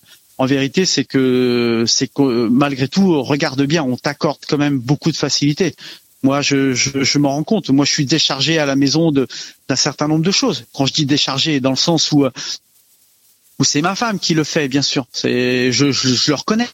Je le reconnais. Je, je suis pas un grand professionnel des, des des papiers, de, de trucs, des, des, des, je sais pas, des factures ou peu importe, des, des travaux un peu, des suivis de travaux à la maison. Euh, voilà, moi je te dis, euh, ça fait deux ans que j'ai pas tendu la pelouse à la maison. Ah, j'ai pas honte de le dire. J'ai pas honte. Et bon, elle aime ça, d'accord, elle aime mais ça. tu fais autre chose peut-être. Voilà, mais parce que je fais autre chose en fait. Exactement. Mais l'équilibre, il est là dans la vie. C'est d'apporter autre chose. Et elle me dit, tu fais pas ça. T'es même un bourricot. Parce que moi, en bricolage, je te dis, je suis un bourricot. hein. Je, je suis un bourricot. Je sais pas faire et je m'en fous. En fait. Et même plus loin encore, je m'en fous. Mais je suis un bourricot. Mais par contre, j'apporte autre chose. J'apporte un partage. Je partage tout ce que je fais. J'essaie de le partager avec eux. J'essaie de partager ma pratique. J'essaie de partager mes défis. J'essaie de de, faire en sorte qu'ils se sentent intégrés au projet. On, s'investit dans des causes. On est investi avec les Restos du Cœur, avec euh, Ella qui lutte contre les maladies leucodystrophies. On est associé dans euh, dans moi je fais des avec un ami on fait des maraudes à Paris on est investi dans le don du sang on est investi dans des, un certain nombre de causes euh, avec la famille tous ensemble ça c'est notre partage et ma pratique à moi on la partage tous ensemble donc en fait euh, c'est pas égoïste parce que parfois on va me dire ouais c'est égoïste en soi bien un peu parce que parce que parce que te lever à 5 heures et faire 4 heures de vélo c'est égoïste. Dans le sens où tu pourrais euh, euh, tu pourrais peut-être faire des choses avec ta famille euh, le matin et t'es parti faire du vélo. Mais non c'est non je me sens pas égoïste pa- parce que je partage les choses. Je je je suis tout sauf quelqu'un qui qui fait dans mon coin et qui dit euh, c'est comme ça c'est pas autrement euh, voilà. Je ne fais pas ça. Mais je reconnais que sans une 9 heures, famille on peut pas. Tu pourrais partir, euh, tu pourrais partir faire tes 4 heures à 9 heures du mat au lieu de te lever à 4 heures ou 5 heures parce que si tu fais 3 4 heures, eh ben à 8 heures t'es de retour. Et on fait pas à 7 heures, 8 heures, on fait pas grand chose de dingue avec les enfants et tu euh, as tout à fait raison bon, tout à fait raison et bon après tu peux faire des trucs dingues avec euh, avec ta femme dans la chambre mais euh, non, mais tu, tu as tout même enfin si t'es du matin, tu fais comme tu veux mais euh, ça peut être un entraînement, tu mets ta frontale et tout euh, et hop. tu, as- tu as tout à fait raison. Et c'est aussi pour ça que parfois, je trouve que la sortie, euh, le rituel de la sortie longue du dimanche matin en cyclisme Ouais. a un côté un peu toxique pour la famille. Parce que tu Ouais. rentres, euh, tu vois, tu rentres à 12, 13 heures, euh, tu mets les pieds sous la table, machin. euh, c'est c'est sans doute euh, une composante pour euh, pouvoir continuer à s'exprimer euh, les années euh, passant. C'est pouvoir conjuguer avec la famille. Alors ça veut pas dire de, réduire sa pratique parce que je, je pense pas que ce soit mon cas, pas du tout même. Mais en tout cas, il faut savoir, il faut savoir s'adapter et repérer un peu certains certains marqueurs, tu vois, certains marqueurs marqueurs qui te font dire euh, bon à un moment ça prend un peu trop le pas aussi quoi. Voilà. Mais ça c'est je, je remarque je remarque moi dans la famille. Je remarque par exemple ma femme si je vois qu'à un moment elle est elle est elle est je la sens un peu plus débordée peut-être même un peu plus irritable même pourquoi pas c'est que je me dis à un moment ça prend trop le pas là ton histoire. Alors ça veut pas dire réduit parce que jamais elle me dira ça mais je me dis merde comment je peux faire autrement? Peut-être que peut-être que je peux faire comme ci comme ça. Peut-être que je peux faire un truc ensemble. Je vais proposer quelque chose. Je vais mais faut faire quelque chose. Parce qu'il faut reconnaître qu'on est le sport cycliste comme le sport en euh, co- comme la, course à pied hein. ça prend quand même beaucoup de temps. Quand on rentre on est défonce. Donc euh, euh, bien souvent on n'est quand même pas les rois du pétrole quand tu rentres hein, tu rentres t'es quand même un peu déchenillé sur certains entraînements ou certaines épreuves on prend, on de- demande quand même beaucoup à nos familles. On demande beaucoup à nos familles. Et je parle même pas de l'aspect financier. Tu vois, à la limite, même je l'occulte complètement. Parce que l'aspect financier, on pourrait en parler quand même. Euh, vraiment, dans le budget de la famille, euh, euh, le vélo, on peut en parler quand même. hein. Voilà, donc ça, ça a un coût quand même. Donc c'est pour ça qu'il faut, bon, voilà, il faut savoir, euh, il faut savoir après, euh, afin d'adapter sa vie ou trouver des, des niches pour pouvoir mieux conjuguer tout ça. Mais euh, mais moi, c'est c'est mon cas. hein. Donc euh, d'ailleurs, je, je suis vraiment, je suis très très heureux avec avec tout ça. Enfin, j'ai une chance euh, de dingue dont on se rend compte euh, parfois mieux quand on prend un peu un peu de, de hauteur, pas de distance, mais de hauteur, pour mieux se rendre compte de la chance qu'on a de, de vivre comme ça. Mais mais bien sûr que c'est ça, bien sûr qu'on demande beaucoup de sacrifices à notre entourage. Et, et ça, il faut savoir s'en rendre compte pour pouvoir, C'est un moteur. Hein. pouvoir faire. c'est un, c'est un moteur, hein, tu vois, sur des épreuves quand ça va pas, Euh, quand euh, il arrive une petite, euh, un petit truc, euh, c'est aussi un moteur de se dire bon t'arrêtes de faire de où on se dit enfin moi en tout cas je me le dis euh, t'arrêtes de faire chier tu roules parce que bah pendant ce temps-là t'es parti un week-end euh, et euh, t'es pas avec tes enfants et quand tu pars quand tu roules la journée que le soir t'es fatigué t'es peut-être pas aussi marrant que euh, que quand tu roules pas et que t'es en pleine forme donc euh, c'est aussi une forme de respect pour eux c'est que euh, bah on a on part on fait des trucs on n'est pas toujours en super forme Mm. euh, un peu fatigué Mm. Et bah sur une épreuve quand ça va bah c'est aussi grâce à eux Mm. et quand ça va pas Mm. bah il faut finir euh, et se, dé- se déglinguer autant qu'on peut pour eux Mm. et, euh, et la petite récompense entre guillemets enfin Mm. les- des, des derniers trucs que j'ai fait le, le meilleur souvenir c'est c'est pas de dire j'ai fait tel truc en tel temps où euh, bah il y avait pas de classement mais j'étais arrivé parmi les premiers et c'est de, de rentrer à la maison et que ma femme me dit mais t'as fait quoi aujourd'hui? Mm. bah j'ai roulé 8 heures tu le sais bien quand même elle fait t'as bah, t'as pas l'air fatigué Mm. Bah non, enfin un petit peu, tu vois. J'ai fait mon truc, euh, il pleuvait et tout. On a, j'ai roulé 8 heures, mais je suis pas explosé Mm. quoi. Donc euh, c'est aussi ça un petit peu, Mm. tu vois, c'est de rentrer et de pouvoir m'occuper de- des Et- enfants et de rigoler, de faire l'idiot comme si quasiment de rien n'était, tout alors qu'en fait j'avais roulé 8 Je suis heures tout avant. à fait d'accord. Et, et alors, euh, on, on peut considérer qu'on accorde euh, euh, beaucoup de, de temps à, à ce sujet-là, mais mais je, je, je, je te Oui, mais il est rejoins. fondamental. il, il est moteur. C'est le plus Il est important. fondamental, fondamental, mais à un point, tu devines même, tu- on, on se rend même pas compte en fait à quel Ah, si. point, à quel, mais bien sûr, On s'en rend pas compte tant qu'on n'a pas d'enfants. ouais, ouais, Et quand on les a, euh, ça Ouais. devient, le reste devient pas secondaire, mais Ouais. enfin si, carrément secondaire. Ouais. Carrément secondaire, ça n'a. Ouais. C'est bien de le faire, mais honnêtement, si je devais choisir, euh, ah, c'est, je choisirais pas de toute façon. Ouais. Euh, Eric, on va devoir euh, s'arrêter. Et comme j'adore les citations, est-ce que t'as vu le film Le Parrain? Oh non, alors attends, attends, attends, attends, Richard. T'as pas vu Le Parrain? Mais t'es Ah, une je, trop je, nulle comme. je, je vais te faire un aveu avant que tu me raccroches au nez. Je suis nul. Ben, c'est quasiment je sûr. suis nul C'est- c'est dans les sûr. films et ma ma ma filmographie, c'est ça on dit? Ma filmographie s'arrête à La Septième Compagnie, Les Bronzés, Ouais, ça va. euh, Le vélo Ouais, de bah, va, pas- enfin, euh, voilà, c'est tout. Le reste, Ouais, je bon. suis nul. Vas-y. Bon, bah c'est pas grave. C'est pas grave. Donc, le parrain, dans les la première scène, quasiment la première scène où euh, Don Corleone écoute un mec qui vient se plaindre, il lui dit un homme ne prend, un homme qui ne prend pas soin de sa famille ne deviendra jamais un homme. Ouais. Et là, on parle, tu vois, d'une scène où le mec vient se plaindre parce que sa fille a été brutalisée et violée par euh, des gangsters qui n'ont pas été punis par la police puis par la justice. Et il vient demander euh, aide et protection à Don Corleone. Le mec va envoyer une bande de Rital pour faire la fête aux, aux mecs fait du mal à la fille. Ouais. Ouais, c'est mieux se rendre compte encore de l'importance euh, qu'on a d'être oui, de- d'avoir une famille qui qui qui comprend, qui ne juge pas forcément et qui te laisse être euh, soi parce que parce que dans la famille euh, c'est bien une famille enfin c'est bien le mot est même pas il est usurpé mais je veux dire par là que re- être soi-même dans la vie, c'est une chance incroyable si tu peux l'être. Et tu vois ce que je veux dire? Et moi, je, je, je suis moi-même en fait. Parfois, parfois j'ai besoin d'être seul. Parfois, moi, j'adore écouter la musique, par exemple. Je suis pas du tout télé. Et ben, j'écoute, euh, j'écoute la, la musique et je chante et j'agite les bras et je bouge les bras et, euh, et, et, et on respecte ça. En fait, je suis, je suis moi en fait. Et, et ne pas tomber dans un standard, dans un modèle standard de papa qui euh, qui promène la poussette le samedi après-midi dans la rue commerçante. euh, et ben, ben c'est bien en fait. C'est, c'est pouvoir rester soi-même. Je pense que dans la vie, euh, Bah, si on aime le faire, en tout cas, euh, tant mieux. ouais, ouais, ouais, Moi, j'aime bien.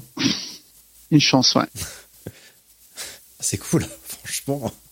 T'écoutes quoi? Eh, on va finir là-dessus. T'écoutes quoi comme musique? Alors j'écoute euh, un peu tout quand même. Je peux pas dire que j'ai une chanteuse euh, euh, préférée, euh, c'est Zazie. Voilà, Céline Dion euh, Zazie là. Non, mais je sais pas. T'as le droit. Attends, c'est. c'est- non, je la laisse pour ton québécois là. et, Non. euh, Euh, moi, j'ai rien contre Céline Dion. Hein. Si on me disait demain, t'arrêtes d'être Richard Delhomme mais tu fais la carrière de Céline Dion, mais je te promets, je dis oui. Euh, Évidemment. Euh, non, Zazie, ouais, ouais, Zazie, euh, Zazie, mais mais parce que dans les chansons, ce que j'aime, c'est les textes.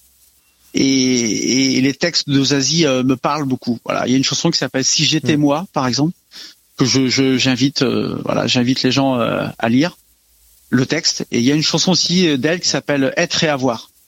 Voilà. Et moi, je je, je préfère, euh, comme je dis parfois, je préfère l'auxiliaire être à l'auxiliaire avoir, parce que je je préfère être, qu'avoir quelque chose, avoir ceci, avoir cela. Je sais pas, voilà. Donc j'aime bien les chansons, mais j'aime bien les chansons euh, à texte. Après, euh, après, je suis capable de chanter sur les sardines, hein, mais euh, voilà quoi. Ouais, ou euh, comment mince. René Lataupe, Voilà. par exemple. Mais, mais je préfère les chansons à texte. Voilà, Moi, j'adore, j'adore René Lataupe. j'aimais bien Renaud Quand j'ai envie de rigoler voilà. un petit peu et de faire l'idiot, Ouais, ouais, fais- bien moi, sûr, bien René sûr. J'aimais bien Renaud aussi. C'est horrible en plus. Ouais. Mais j'aime bien Bon, chanter. mon petit voilà. lapin, je vais te laisser là-dessus. Je vais te laisser là-dessus et euh, tu, euh, je vais te laisser pour la minute de solitude puisque visiblement tu écoutes, euh, bah tu sais, tu sais de quoi il en retourne. Donc je vais poser mon micro. Et mon petit Eric, merci et on se verra bientôt. Vraiment, il faut, il faut qu'on aille faire un truc ensemble. Ah ouais, avec plaisir, bien sûr. manifestement, On se verra, on, on se verra au Mont Blanc, donc c'est déjà pas si mal. Euh, c'est parti pour ta minute de solitude. Attends, attends, c'est quoi la minute de solitude C'est euh, tu poses le Eh micro bah, là Moi, je pose mon micro, je me barre, ouais, et puis toi, tu dis ce que tu veux. T'as encore plein de trucs à dire. et ça fait une minute pile. Ou euh, ouais, c'est ça. hein. Ah bah non, ça peut faire, euh, ça peut faire moins, ça peut faire plus. Ah ouais, Euh, Il y a des, des gens qui qui n'ont pas respecté ça. Il y en a qui ont euh, mimé un bruit de chaîne, d'autres qui ont simulé d'être sur le home trainer. Tu fais ce que tu veux. C'est c'est ça la liberté. D'accord. ouais. Tu es- si tu si tu veux euh, transgresser ou euh, ou être créatif, eh ben vas-y, je je t'y encourage. D'accord. Allez, gros bisous. À bientôt. Bisous Richard, t'es super. Il est parti? Il est parti. Bon, bah me voilà, euh, me voilà avec vous. Qu'est-ce que je pourrais euh, vous dire? Je pourrais vous dire que pourrais vous dire que je je suis bien content d'avoir fait ce, petit euh, petit rendez-vous là. C'était très bien de pouvoir échanger euh, comme ça ensemble et euh, et euh, je pense que dans la vie, monsieur dame, le plus important c'est de savoir s'adapter, d'aimer les gens et de de partager. Voilà, ça c'est important. Et puis après de les gars, faut rire, faut rire, faut vous marrer, faut faut faut faut faut faut, faut être un peu foufou. Tu vois le côté un peu foufou, il faut faire ça. Je vais te raconter une petite anecdote. L'année dernière, je fais une course. Je vais vous raconter deux anecdotes. Première anecdote, course de 205 km à pied l'année dernière. Voilà, je vais être grossier, on s'en fout, il est, il est plus là le chef. Donc, euh, et après 100 km, j'avais envie de, voilà, tu vois ce que je veux dire? J'avais envie de chier. Le problème, c'est que j'avais pas de papier de toilette, j'avais rien emmené, j'étais en pleine compétition. Qu'est-ce que j'ai fait? Me suis arrêté sur le bas côté et voilà, et, du coup, je me suis essuyé avec mon t-shirt. Mais euh, bah, du coup, j'ai remis mon t-shirt. Et donc, euh, j'ai poursuivi jusqu'au premier euh, prochain ravitaillement. Il y avait 40 km à faire. Et, et voilà, j'ai porté mon t-shirt qui était qui était sale, voilà, qui était sale. et l'autre et l'autre truc, c'est une fois une course. Euh, J'étais avec Corbeil-Essonne et euh, pareil, épidémie de gastro à l'hôtel. Bah, bah, bah. Nous aussi, bon, le ventre il commençait un peu à gargouiller. Bon, pas grave, on y va. On avait des cuissards verts fluo, je précise. Bim, je me trouve dans l'échappée. Bam, bam, bam, bam, bam. Super, j'étais dans l'échappée. Et le vent, bam, bam, bam, bam, ça gargouillait. Ouh, à un moment, ah, j'ai dit, je peux pas, c'est, ah, qu'est-ce que je fais? J'avais la diarrhée. Je m'en mets partout sur le cuissard, ça tombait sur les mollets, tout ça, partout. Cuissard vert. Il était devenu marron. J'ai fait toute la course comme ça. J'ai terminé dernier d'échappée, cinquième. Je suis arrivé. Le speaker, il me fait monter, il me fait monter sur le podium pour le prix de la combativité. Mais nous, on n'était pas un grand club. J'avais pas de cuissard de rechange et tout ça. Je suis monté sur le podium avec, avec mon cuissard marron. Ça s'appelle se chier dessus. Ça veut dire quoi, moralité? Ça veut dire que dans la vie, faut savoir s'adapter. Ça veut dire qu'il faut savoir en rire de tout, qu'il faut pas juger. Et ça veut dire qu'on s'en fout en fait, tu vois. Je, en fait, je, m'en- je, je, m'en fous quoi. Je m'en foutais. J'ai pas honte de ça. Voilà, je, je m'en foutais. Et c'est les plus gênés qui sont partis. Et cette anecdote-là, je la raconte souvent pour dire euh, aussi à mes enfants qu'il faut, faut savoir s'adapter et faut pas hésiter à parfois à se, à se chier dessus quoi. Voilà. c'est tout. Je vais pas vous en raconter d'autres. Hein. Autrement, je peux vous en raconter plein d'autres. hein. Bon, parce que j'ai bien parlé. En plus, j'ai bien parlé, j'ai bien chanté. Donc euh, voilà. Bon, je vous laisse. Je vous fais un bisou et merci à merci à Richard et merci à, euh, toutes celles et ceux qui d'écouter euh, le podcast. Bisous.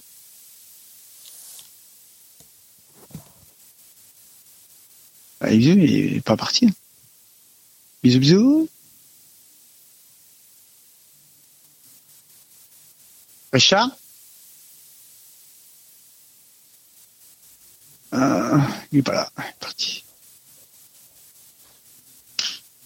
La camarade qui ne m'a jamais pardonné d'avoir semé des fleurs dans le trou de son nez me poursuit d'un zèle imbécile.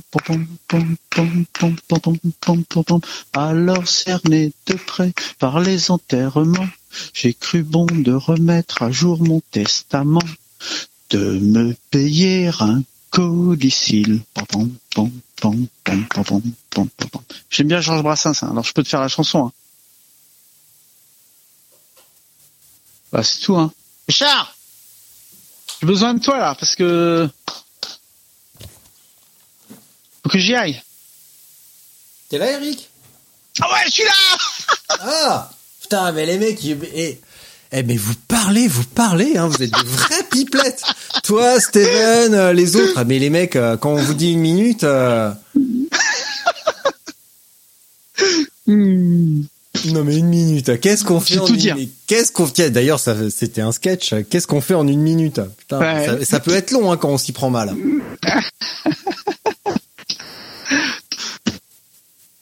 Mais j'ai tout fait. Bon bah J'ai génial. tout dit là, j'ai tout dit. Bon bah écoute, Merci, c'était super.